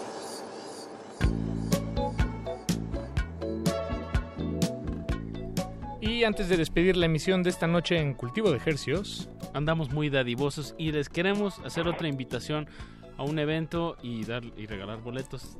Eh, Así es, y, para, eso? pues, ¿quién, ¿quién, mejor que quien los regala? Estamos en línea con Arturo, él es la, la, voz, la cara, el líder de la banda Netáforas. Arturo, ¿estás ahí? Sí, cómo no, aquí estoy. Arturo, muy buenas noches, muchísimo gusto, bienvenido a Cultivo de Ejercicios de Resistencia Modulada. ¿Cómo te encuentras? No, pues estoy oyendo el programa, obviamente. Eso. Estamos ah, buenísimo. En sintonía. Buenísimo, Arturo, qué gusto. Pues nos, nos, pusimos en contacto contigo para que nos platiques un poco sobre el grupo Netáforas. Eh, tenemos entendido que van a celebrar 12 años de carrera artística eh, próximamente. Bueno, esta semana tienen un concierto. Eh, ¿es, ¿es, el sábado? Sí. No, es el domingo. El domingo.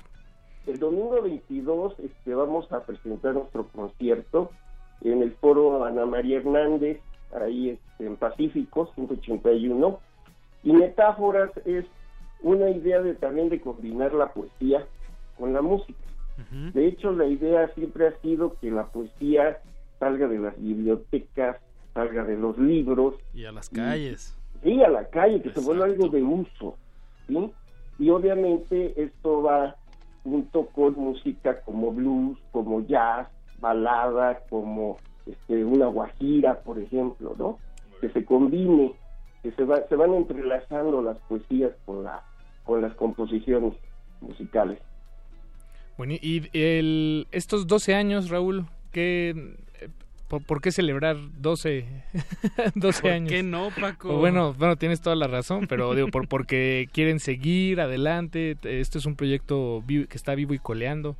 Bueno, sí, lo que pasa es que eh, es una buena oportunidad de hacerlo porque, digo, hemos pasado muchos años, hemos cambiado a veces de, personal eh, y ahora que se ha ido conformando y se ha vuelto más, más profesional y más, este, ¿cómo se dice? Más de garra el, el, proyecto, y sí queremos festejarlo, no dejar pasar los 12 años, ¿no? Estamos saliendo de la primaria ya vamos a empezar a entrar a la secundaria y me llamo Arturo, no Raúl. Bueno, Raúl. Sí, me llamo Arturo. Digo, ah, Arturo. Sí. Perdón, sí, yo, yo diciéndote Raúl, perdón, perdón, Arturo. Sí, mira, yo quiero este, hacer también extensiva esa invitación a todo el auditorio que nos acompañen. El concierto es a las 5 de la tarde. Perfecto. Entonces, bueno, es buen tiempo, pueden ir al concierto, y después, no sé, ya salir. Creo que ese día también solo de las, las ponencias de los, ¿cómo se llama? Los candidatos, pero hay tiempo de pasar un buen rato con metáforas y ya después bueno, ir a escuchar lo que digan los candidatos, ¿no?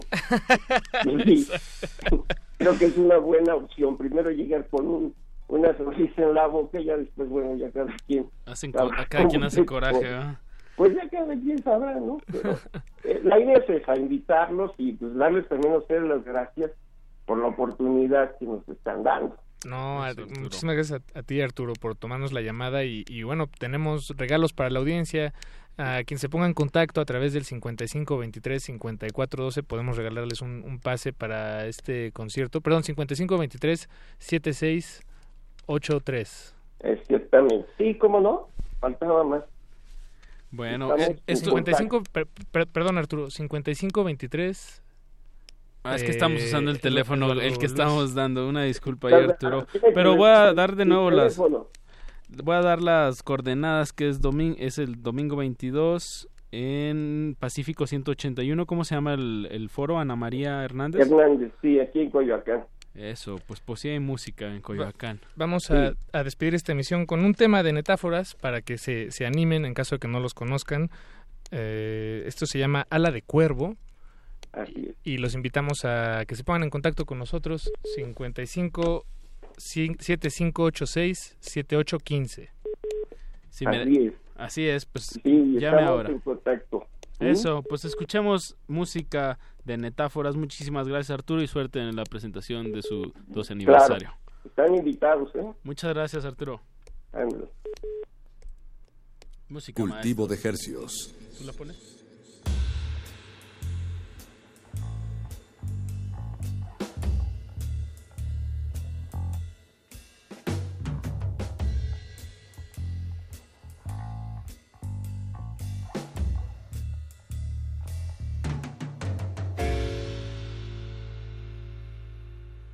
Ala de cuervo es tu pelo para volar hacia el sol y confundir a la luna, tiznándola de carbón.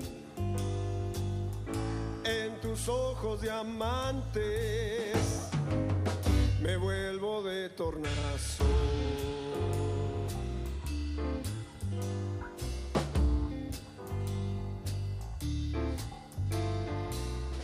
Ala de cuervo es tu pelo para volar sobre el mar. Y cuando la marea es alta, en tu boca naufraga. En las redes de tu pelo, siempre me vas a pescar.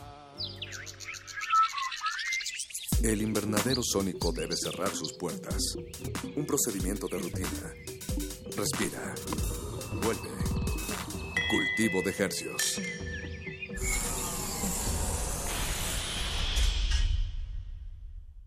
Resistencia modulada. Demostrar que existe disciplina, orden y disposición para la lucha. A 50 años del movimiento estudiantil de 1968. Radio UNAM ha abierto para usted un buzón de voz en el cual queremos oírlo. ¿Vivió usted esos tiempos? ¿Tiene una historia que compartir? ¿Sabe algo que merezca ser difundido? Marque al 56 23 32 81 y déjenos su testimonio. M68. Voces contra el olvido. Todos tenemos algo que contar. Radio UNAM. Experiencia sonora.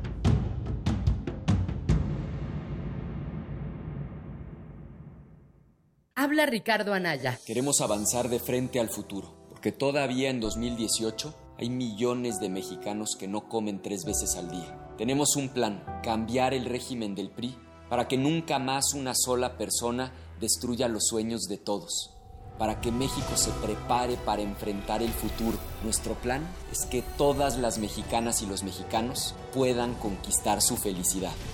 Vota por los diputados y senadores de la coalición Por México al Frente. PAN. Los legisladores de Morena impulsarán un gobierno honesto y austero. Promoverán la producción nacional, la construcción, el campo, la ciencia y la tecnología. Respaldarán la distribución de secretarías en todo el país que generará empleos en el sector público, privado y social. Combatirán la inseguridad y la violencia con el estudio y el trabajo. Habrá un Estado de Derecho con una Guardia Nacional integrada por las policías y los militares que respete los derechos humanos, la Constitución y las leyes. Juntos haremos historia. Morena, la esperanza de México. Donde todos rugen, el puma se ve y se escucha. A nuestra transmisión habitual se suma la imagen de TV UNAM, de 8 a 10 de la mañana, de lunes a viernes. Primer movimiento por radio y TV UNAM. Primer movimiento. Se escucha, se ve y hace comunidad. En la felicidad de un estudiante al recibir la beca que tanto deseaba. En la seguridad que tienen quienes más lo necesitan de contar con su despensa. En la tranquilidad de la familia que recibe atención médica en la clínica cercana a su casa. En cada salario rosa que reconoce el esfuerzo que las amas de casa realizan día a día. Y en cada apoyo están los resultados de los gobiernos del PRI. Siempre con las mujeres, los estudiantes, los adultos mayores y las familias, está el PRI Estado de México. Hola, soy Jackie Nava, ex campeona mundial de boxeo. Creo que en la política y en el deporte uno debe de jugar limpio, sin trampas. Los del PRI repiten y repiten por todos los medios las mismas falsas noticias contra el del PAN. Son golpes bajos, no dejes que te engañen. Solo buscan dañar a un joven brillante y honesto en el que muchos creemos. Yo como tú creo que México merece un cambio joven y valiente. Partido Acción Nacional. Un fruto del árbol nos hermana con África, la marimba. Cada tablilla emite voz propia. Canta la vida, el vaivén y la memoria. Resuena el compás del corazón.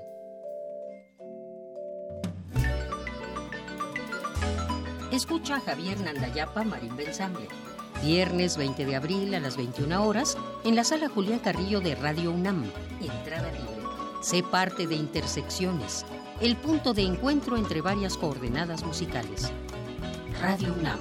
Experiencia sonora. Habla Armando González Escoto, candidato a diputado federal Distrito 2 Ciudad de México de la coalición Juntos Haremos Historia. Voy a luchar por la recomposición del tejido social, generando políticas públicas para promover y fortalecer los valores desde la familia. Trabajaré por la unidad, la reconciliación y la paz entre los mexicanos. Para mejorar la movilidad de la zona norte de la Ciudad de México, impulsaré la construcción del cablebús, porque el PES es el partido de la familia. Vota Partido Encuentro Social. Habla José Antonio Mir. ¿Qué gobierno quiero? Uno que esté encabezado por gente decente. Yo he combatido la corrupción toda mi vida. Por mi trabajo, muchos políticos corruptos hoy están en la cárcel. Nunca he vivido por arriba de mis ingresos. Se puede ser servidor público sin lavar dinero, sin vivir con excesos. Te ofrezco un gobierno que combata con todo la corrupción y en donde el único privilegio sea ser mexicano. Vota por los candidatos a senadores y diputados federales de la coalición Todos por México. PRI. Resistencia modulada. Este espacio se llena con la personalidad de cada quien. Este espacio suena igual que el pasado y las aficiones de una persona. Aquí los individuos entran a descomponerse en las partículas musicales que los conforman. Playlist. Conciertos unipersonales de amplio formato.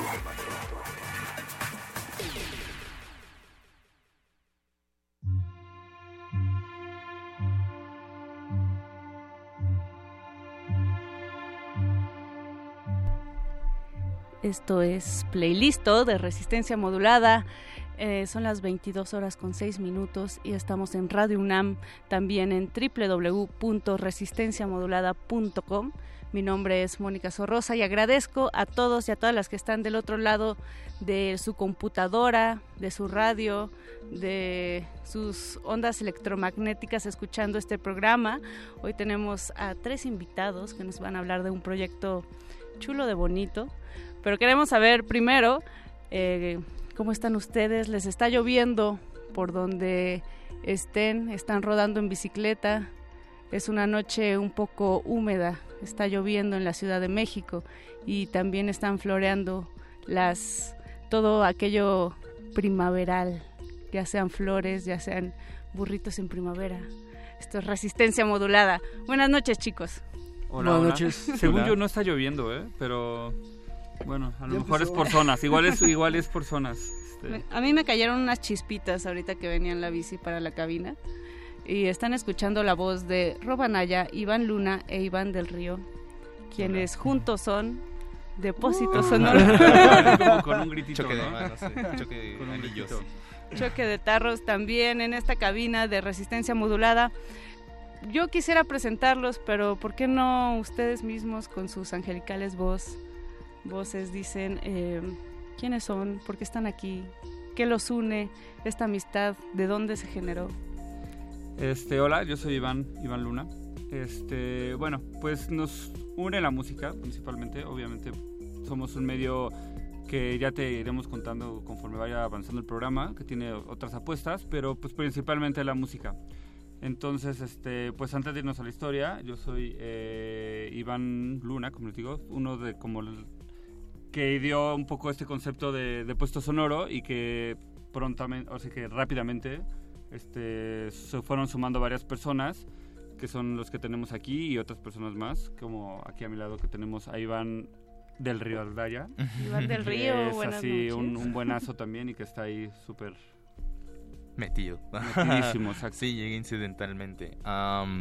¿Por qué incidentalmente? Pues... Ibas caminando por la calle y de repente... Iba caminando por el Twitter, de hecho. De hecho sí fue así. sí, sí fue así. Iba caminando ahí por el Twitter y yo conocí a, Anaí, amiga de, Iván, y que está, estaba, está, eh, un poco en, el depósito. Y eh, de esa manera conocí a, a, mi tocayo Iván. Eh, echamos unas chelas y, de hecho lo ideal en mi participación era solamente ayudarles con el logo, porque bueno, yo soy diseñador. Okay. Y, y, me gustó mucho el proyecto, que en ese momento era pues un sitio de Tumblr, ¿no? En el que varios amigos se juntaron para subir la música que les gustaba, escribir algo eh, sobre ella, o sobre el, disco, la canción o lo que fuera, eh, porque les gustaba a lo mejor un pensamiento o algo así. Sí, o sea, retomando esta idea, fue eh, el año pasado, con varios amigos que nos encanta, pues, obviamente, estar escuchando música nueva, decidimos sacar un Tumblr como para subirlo, así subir discos diario y de todos géneros, que es la apuesta máxima también del depósito, como hablar de cualquier tipo de género, ¿no? Aquí hay una apertura enorme, realmente enorme. ¿Te gusta un disco de jazz? ¿Te gusta un disco de free jazz, de avant-garde, de noise, de rock, de pop, de lo que quieras? Ahí cabe, ¿no? Digo, hay una curaduría o un pequeño filtro. Entonces jugamos con este, eh, hicimos como un ejercicio que fue lo que dio como el preámbulo a Depósito Sonoro haciendo este Tumblr y subiendo, subiendo, subiendo cosas. De hecho, por ahí se lo, lo, pueden encontrar.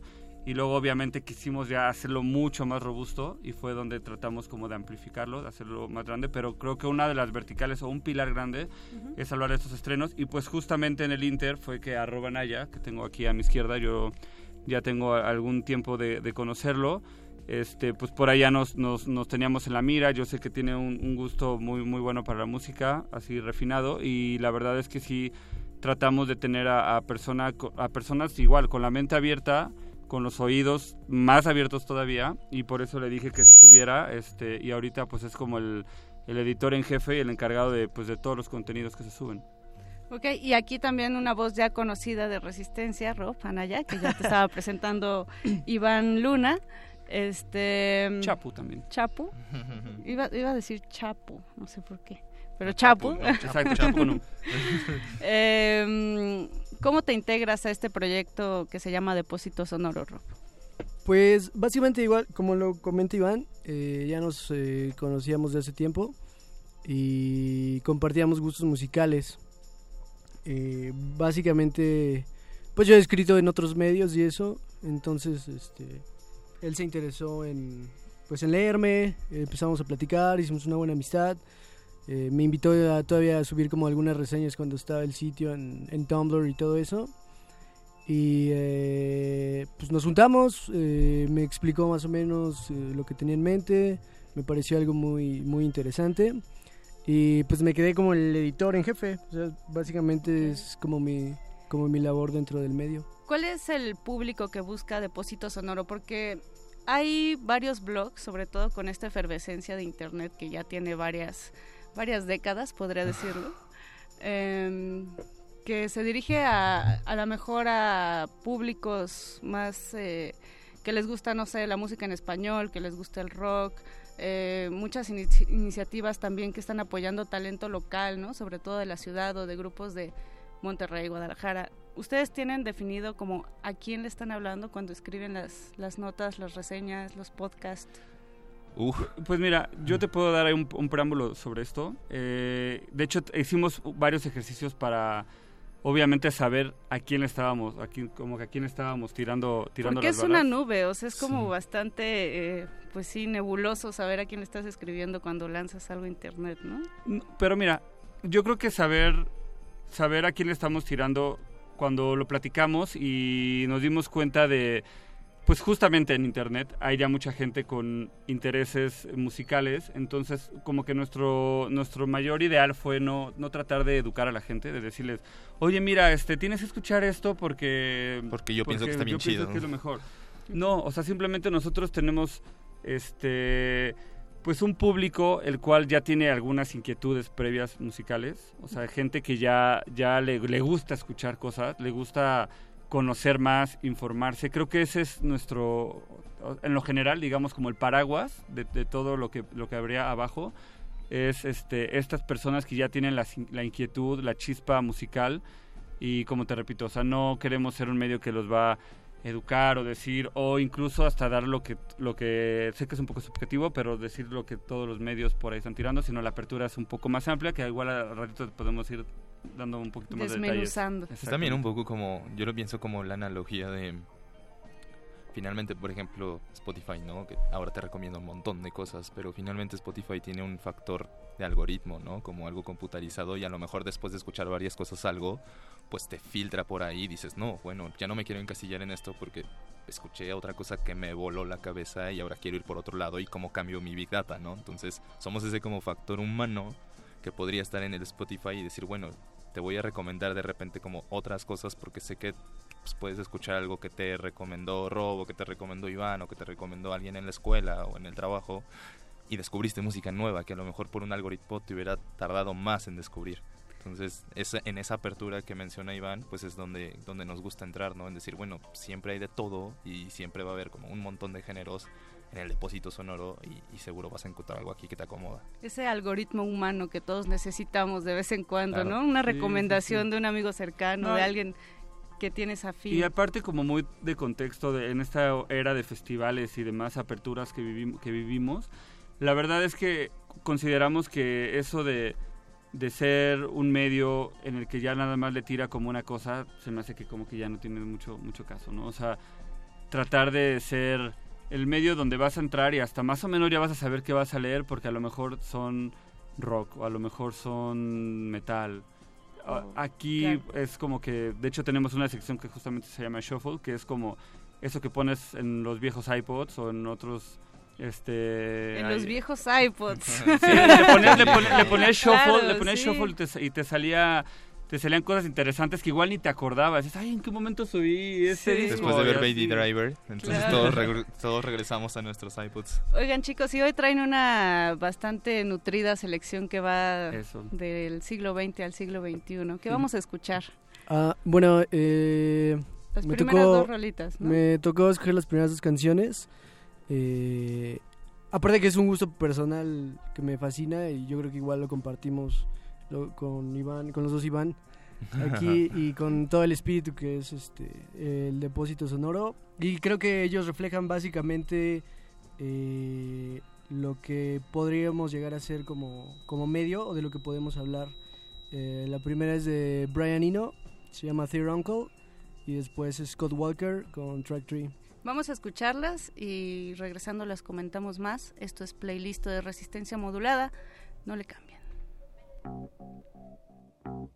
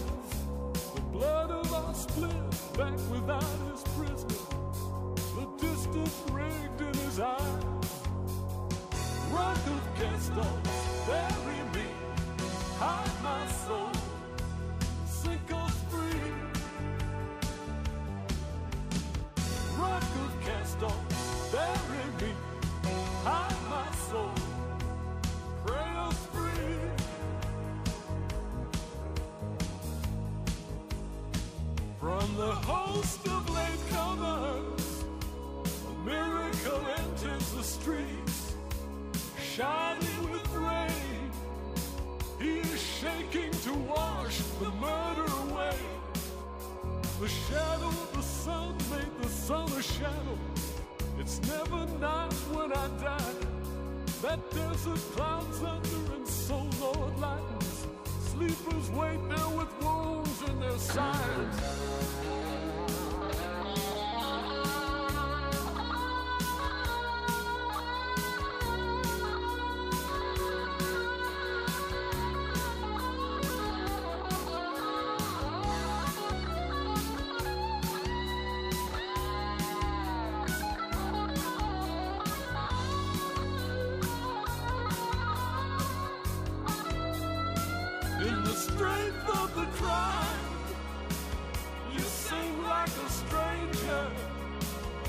your failure fulfills your most secret defeat. After me, I'm no man's son. Run out and recognize a life of its own lays down the horizon. The distance rigged in his eyes. Rock of Gaston, bury me, hide my soul, sink us free. Rock of Gaston, bury me, hide my soul, us free.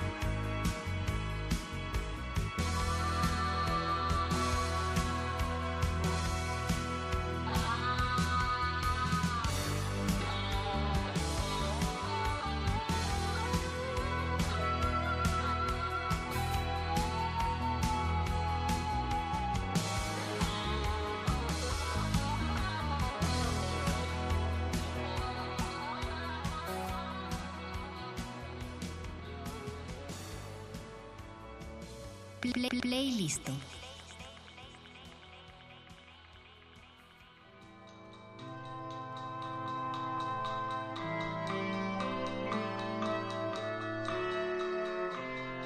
Esto es playlist de resistencia modulada. Estamos hablando con Depósito Sonoro. Ellos son Robanaya, Iván Luna e Iván del Río. Los dos Ivanes que nos están hablando de cómo generar un medio, empezar desde abajo. Eh, esto que le llamamos amor al arte, que está padre, pero también está más padre vivir de lo que te gusta hacer. La fiebre del entrepreneurismo.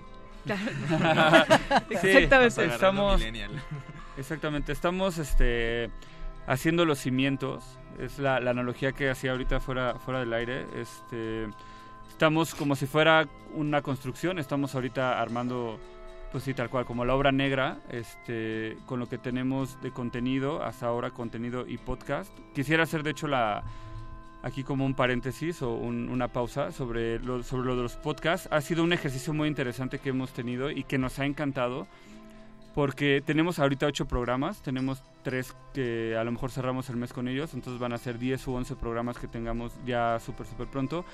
Y ha sido muy padre ver que gente se suma al proyecto, que nos que por amigos en- directos o indirectos o nos escriben o como sea, eh, nos han dicho, oye, es que yo quería una plataforma, yo quería hacer un podcast y quería tener una plataforma para, para difundirlo y me viene perfecto como tener este, pues justo este lugar en donde pueda habitar mi podcast y a lo Este mejor... depósito, Ah, este depósito, justo, justo eso. Y a lo mejor yo puedo tener mi podcast por fuera, pero lo quiero meter a algún lugar. Entonces, de cierta forma, hemos empe- empezamos a hacer un- una plataforma donde se ha sumado gente, o sea, somos, venimos aquí tres personas casi casi en, en representación, pero estamos trabajando muchos, está Pavel, está Miriam, está Wont, eh, está Herbert, está trabajando muchas personas y, las- y la gente que hace los podcasts son ocho personas, eh, entonces somos un equipo de alrededor de 15.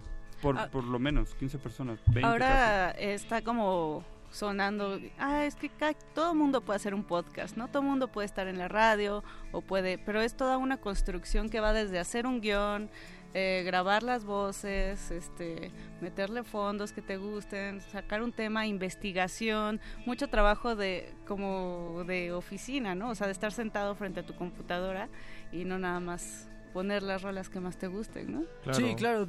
Hay como mucha chamba de... eh, eso es, es como algo muy padre del, del depósito. Porque eh, toda la gente que está dentro se lo toma muy en serio. No nada más es de, pues, ah, voy a ver qué sale, no sé. Mientras cocino, mientras no. me baño, no, no Sí, no, Sí, no, verdad hay, es que hay un hay concepto unos- muy bien sí, pensado. no, hay, hay unos podcasts que son muy diferentes, eh, muy diferentes entre sí y que están muy bien producidos. O sea, realmente es gente que sí le echó el coco para sacar el guion, para curar la, la- la música, lo que va a traer. De hecho, los pueden escuchar en depositosonoro.com, diagonal podcast. Ahí pueden meterse y verlos porque sí, la verdad es que hay unos que sí, cada que nos los mandan, porque vamos subiendo capítulos por capítulo, sí decimos, wow, o sea, sí le echan...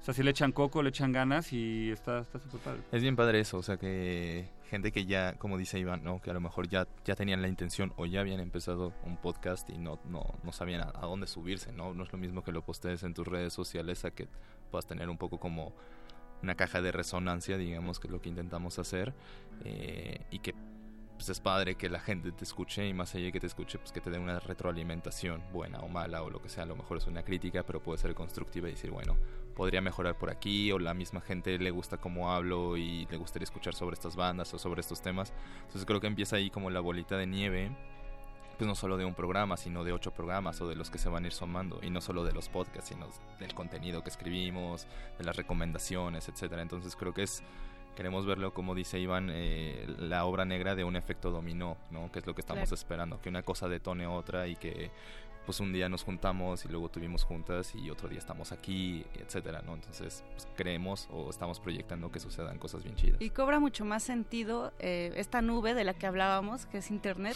cuando haces eh, pues estas conexiones con otras personas y cuando de repente pues, yo también quiero escribir de música y ya no es como algo aislado, sino se empieza a volver una comunidad, ¿no?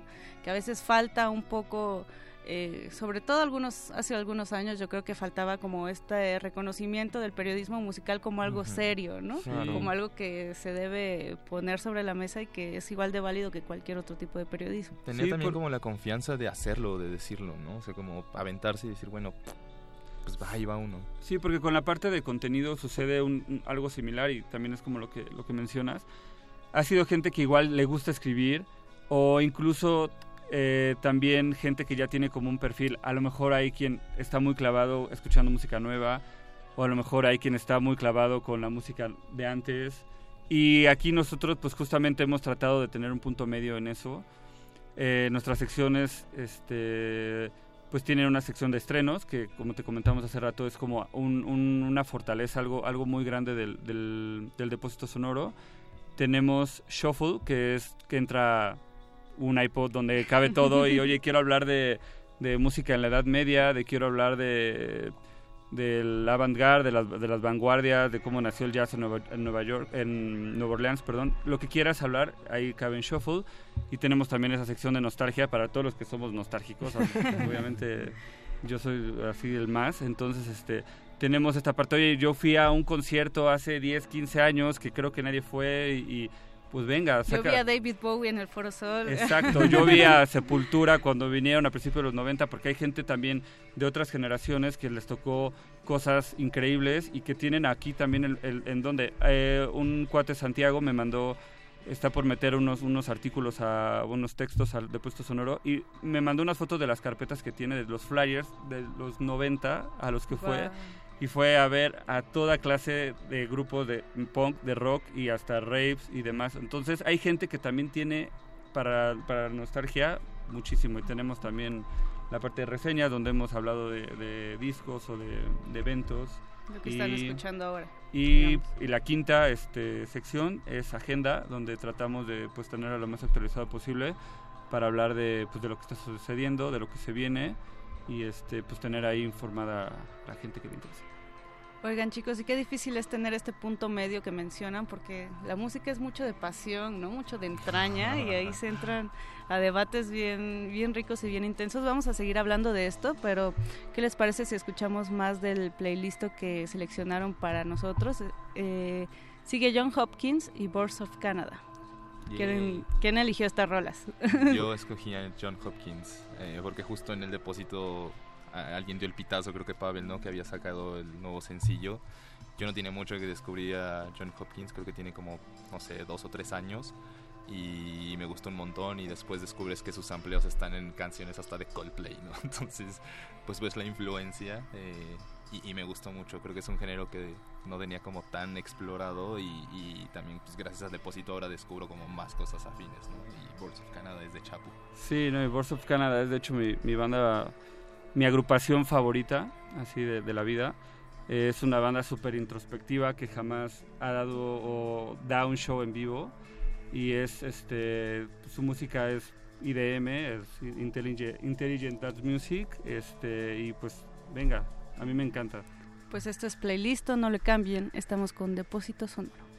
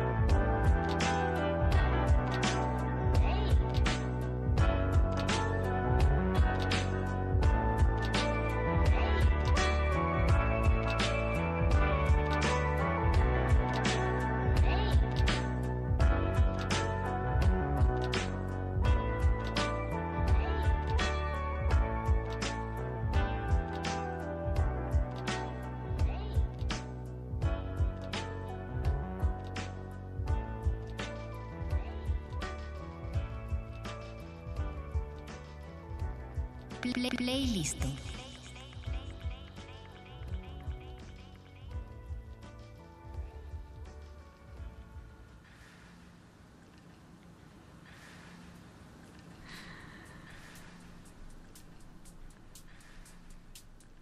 Nuestro productor eh, acepta esta, esta selección que nos trae esta noche Depósito Sonoro. Like, dice Beto que es por ahí. Chicos, pues gracias por compartir esta música y también todo lo que, toda la galleta que le están echando a este, a este proyecto llamado Depósito Sonoro, porque pues ya comentamos, hacer periodismo en México está cañón, hay que dividirse en tres o cuatro eh, para poder hacer lo que a uno le gusta. Sin embargo, creo que hay varias iniciativas y, me da mucho gusto porque también la ciudad se está plagando de, conciertos, se está plagando de exposiciones, de muchas iniciativas que, que hasta a veces se juntan, ¿no? Hace un, rato platicaba con un amigo, ya ah, para algunos hay hasta sobre exposición, ¿no? De, de los eventos de la ciudad ¿Qué opinan ustedes? Creo que el periodismo juega un papel bien importante en esto que está ocurriendo, ¿no? Sí, ahora que lo dices, digamos, como que de primera dices, ay, hay un montón, ya hay una sobreexposición y hay una como renuencia, ¿no? Y, o como poner un poco de una pared y decir, bueno, no me bombardeen tanto. Pues si lo pones en perspectiva es decir, bueno, ¿qué prefieres? ¿Que haya demasiados o que no haya nada? Como hace mucho pasaba y que no te enterabas de nada o no sucedían. Era bien difícil tener cosas de calidad y ahora hay un montón de cosas de calidad. Entonces creo que aquí es donde entra lo que dices del periodismo y decir, pues no solo es para documentar, sino hasta como para que te ayude a ordenar y decir, bueno, si hay un montón, vamos a ponerlos en sus respectivas cajas para que puedas conocer bien y ordenada la, la, propuesta, ¿no? Las propuestas y de, de, todo tipo, cultural, eh, musical, artístico, todo, ¿no? Entonces yo abogo y creo que está súper bien que hayan un montón de propuestas, hay espacio para todos y creo que es mejor que haya eso a que no haya nada. Sí, no, y si, y si realmente existe tanto, tanta, tanto que hay, es porque hay una demanda. O sea, hay gente que está, que está consumiendo todo tipo de shows o todo tipo de festivales y eso creo que está muy, muy bien. La verdad es que los que estamos aquí pues ya somos medio viejos lobos de mar, así es que pues sí nos tocó más más menos vivir el momento en donde no veía ni a casi nadie, ¿no? Y había quizá un show al mes o, un show cada dos meses, o sea, a ver a un concierto. De mis primeros conciertos fue eh, ver a NoFX en el Hard Rock en en 1999, entonces eso fue de mis primeros conciertos. Y Yo los vi en un Corona donde rompieron la valla. Ah. Llovió, y llovió Sí, horrible. estaba lloviendo sí, horrible. tocó ese día con Mars Volta y demás. Sí. Sí, estuvo, estuvo buenísimo muy, también. Muy poca gente entendía Mars Volta, solo recuerdo eso. Yo no lo vi, pero recuerdo que pregunté cómo les había ido y no entendí nada. Era como una propuesta muy rara en ese momento pues para creo mucha que, gente. Creo que ese show que, que, dices, este que fue como en un ala de... Fue en el Estadio Azteca Un ala del Estadio Azteca, ¿no? Creo que de ahí empezaron los conciertos, como ya los festivales como más en forma, pero a mí la verdad es que no estamos creo que nada en contra, o sea, creo que está súper bien que haya un mercado y que haya gente y que haya este de todo, aunque se haya una sobre una sobre oferta, por así llamarle, pero pues siempre va a haber alguien que va a ir a eso, o sea, hasta un show en un cerrito, así como un showcase, va a haber gente que, que va a ir a un festival, ¿no? Aunque también, no sé si sea bueno o malo, pero eh, creo que también todavía falta un poquito como para tener eh, y en general en cualquier tipo de festival puede ser uno de ska de jazz o de rock o de la electrónica eh, como la calidad porque no sí porque sigue en pie de lucha porque siento yo que, que, de repente los carteles que, que hay aquí en, en México pues sí vienen como dos o tres bandas grandes, pero son tres de 20, ¿sabes? Y siento yo todavía que hay como que un poquito de, de relleno en esos carteles. Como que todavía falta un poquito para que se complemente más esto y que porque bueno hay mucha gente que dice ah pues es que los carteles de Europa el primavera eh, no sé Coachella Lollapalooza bueno Coachella ya no. También pero, ya, tuvo sus mejores años. sí, o sea que no lleguen 20 años eh, retrasados digamos eh, pero, a México no los, los grandes nombres. No sé si a eso te refieres. Sí, no aparte exactamente creo que aquí todo ese todo ese tipo de organizadores tiene como super ubicado a su público y no importa si traen a 16 bandas de relleno, si traen a la banda de moda o que está pegando súper fuerte, la, la gente va a consumir y va a pagar la entrada. O sea, sin importar qué. Es que es eso también. De repente hay tantos conciertos y ves tanta gente y dices, ¿de dónde sale tanto dinero? sí, eso, uno mismo tiene que... Sí, sí, hay, sí, hay, por ahí un, un, este, un negocio también, obviamente, detrás de... Claro. Y creo que no está mal. Más bien, creo que ahí tendríamos que todos, y, o sea, me sumo, a ponernos muy vivos y si estás consumiendo un montón, pues ya tienes un parámetro muy grande y ya puedes como ponerte a, a exigir, ¿no? Y decir, oye, esta organización está de primera, esta no tanto, entonces pues sí castigar un poco a quien lo hace mal y decir, bueno, si tú no lo hiciste bien, pues uno, más allá, del, más allá de los lineups, pues cosas de organización que sí, te pegan directo, ¿no? Si a mí no me gusta un lineup, pues no voy y ya, no pasa nada. Pero si voy a un festival y me llevo una mala experiencia, pues creo que ahí sí puedo como pegar el grito y decir, oye, pagué, no está barato tu, tu evento como para que ni siquiera tengas cubierto bien esto. Entonces creo que ahí a nosotros nos toca ponernos en esa parte de exigirle a, a exigirle a la gente como lo exigimos en cualquier otro lado o en cualquier otra cosa que compramos. Creo que ahí hay un valor bien importante. Creo que este, este segmento de la entrevista se va a llamar Nostalgia. Puede estar en, en esa sección de depósitos sonoro. ¿Qué vamos a escuchar, chicos? Porque el tiempo se agota y, traen muchas, muchas rolitas. Sigue eh, Future Island y Systematical. ¿Las quieren presentar? Claro. Sí, Future Islands igual fue una selección mía. Eh, pues en este descubrimiento justo de, música de música nueva, porque pues, bueno, Future Island no es una banda tan nueva, pero yo la conocí en, en el Normal de hace tres años, me parece. Y pues sí me quedé así como, wow, o sea, el frontman es increíble y ellos como músicos están súper, súper, súper buenos. Entonces creo que sí poner ese tipo de música pues como que apela a esta apuesta que tenemos de, irnos este refrescando. alimentando todo el tiempo con lo que está pasando y en especial este sí es como un gran soundtrack con que, que ha pasado muchísimas cosas en, años recientes. Sistematical, que son una, un dúo mexicano de la Ciudad de México. eh, bueno, es un eh, es el primer sencillo que está próximo a salir. Se llama, se llama Nadie sabe amar. Eh, pues eh, tiene muchas influencias como de synth pop. Por, por, ejemplo, mi hermano y yo cuando nos metimos a grabar estuvimos escuchando, no sé, mucho muchos como dúos o duetos de música electrónica como OMD eh, bueno, OMD son, son varios, ¿no? Pero en, sí es como el concepto OMD, Depeche Mode, eh, New Order, DAF, Nitzeref, no sé. Casi como todo el Control Fest está ahí en... por eso en ese está ahí, Y por eso decimos que es nostalgia. Ah, entonces... Pero también pues hay como cosas que aprovechamos de la tecnología moderna. Ok, échenle una oreja a su depósito sonoro de confianza. Esto es Resistencia Modulada, playlist.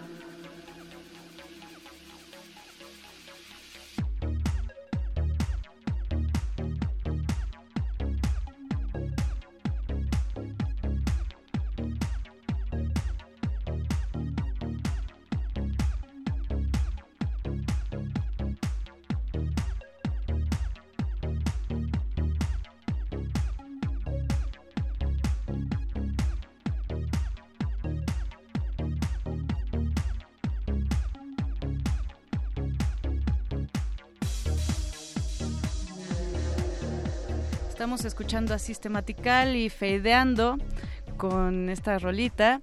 Les paso el micrófono a Depósito Sonoro porque se nos acaba el tiempo, chicos, pero no quiero eh, que dejen de mencionar sus redes, en dónde los podemos encontrar, cuál es el futuro de Depósito también, porque no queremos que, sea una chispita nada más, queremos que arda. No, hay mucho tiempo ya invertido, no lo puedo hacer. No, como, como, platicábamos, esto solamente es como, pues ahora sí que el principio.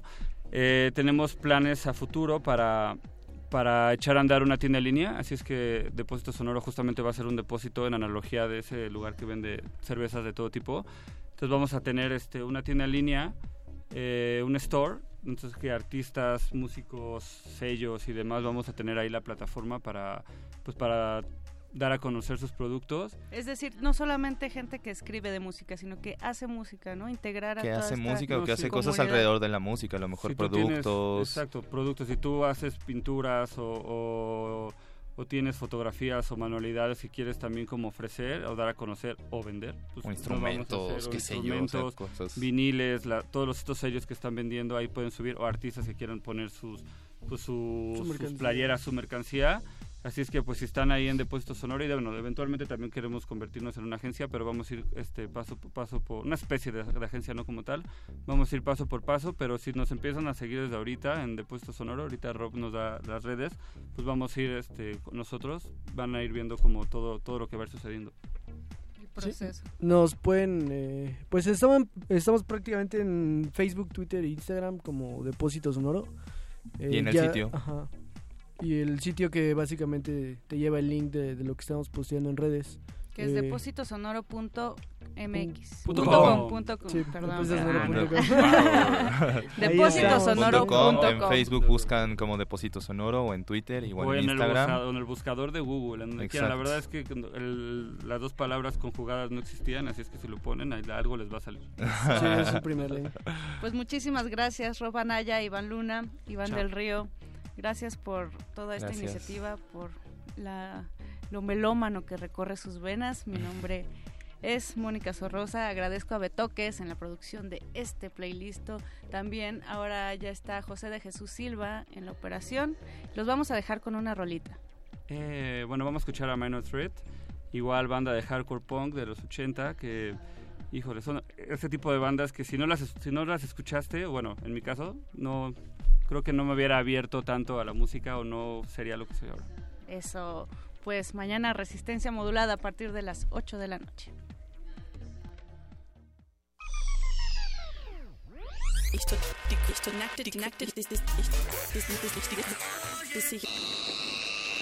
El simulador ha resistido más tiempo esta sobrecarga sináptica.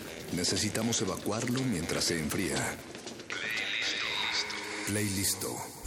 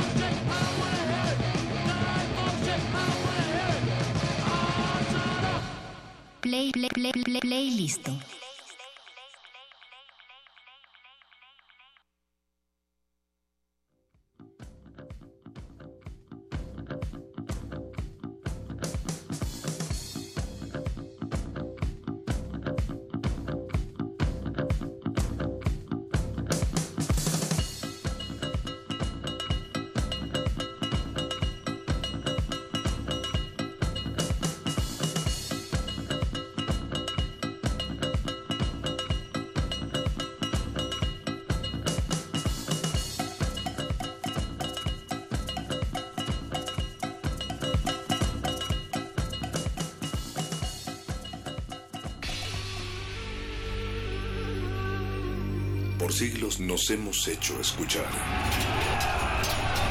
Nacimos como parte de esa inmensa mayoría. Hablar. Escuchar. Debatir. Proponer. Cuestionar. Está en nuestra naturaleza. Seamos instrumentos de conciencia de nuestro pueblo. Usamos el sonido porque atraviesa obstáculos. Muros. Fronteras. Nosotros somos la resistencia.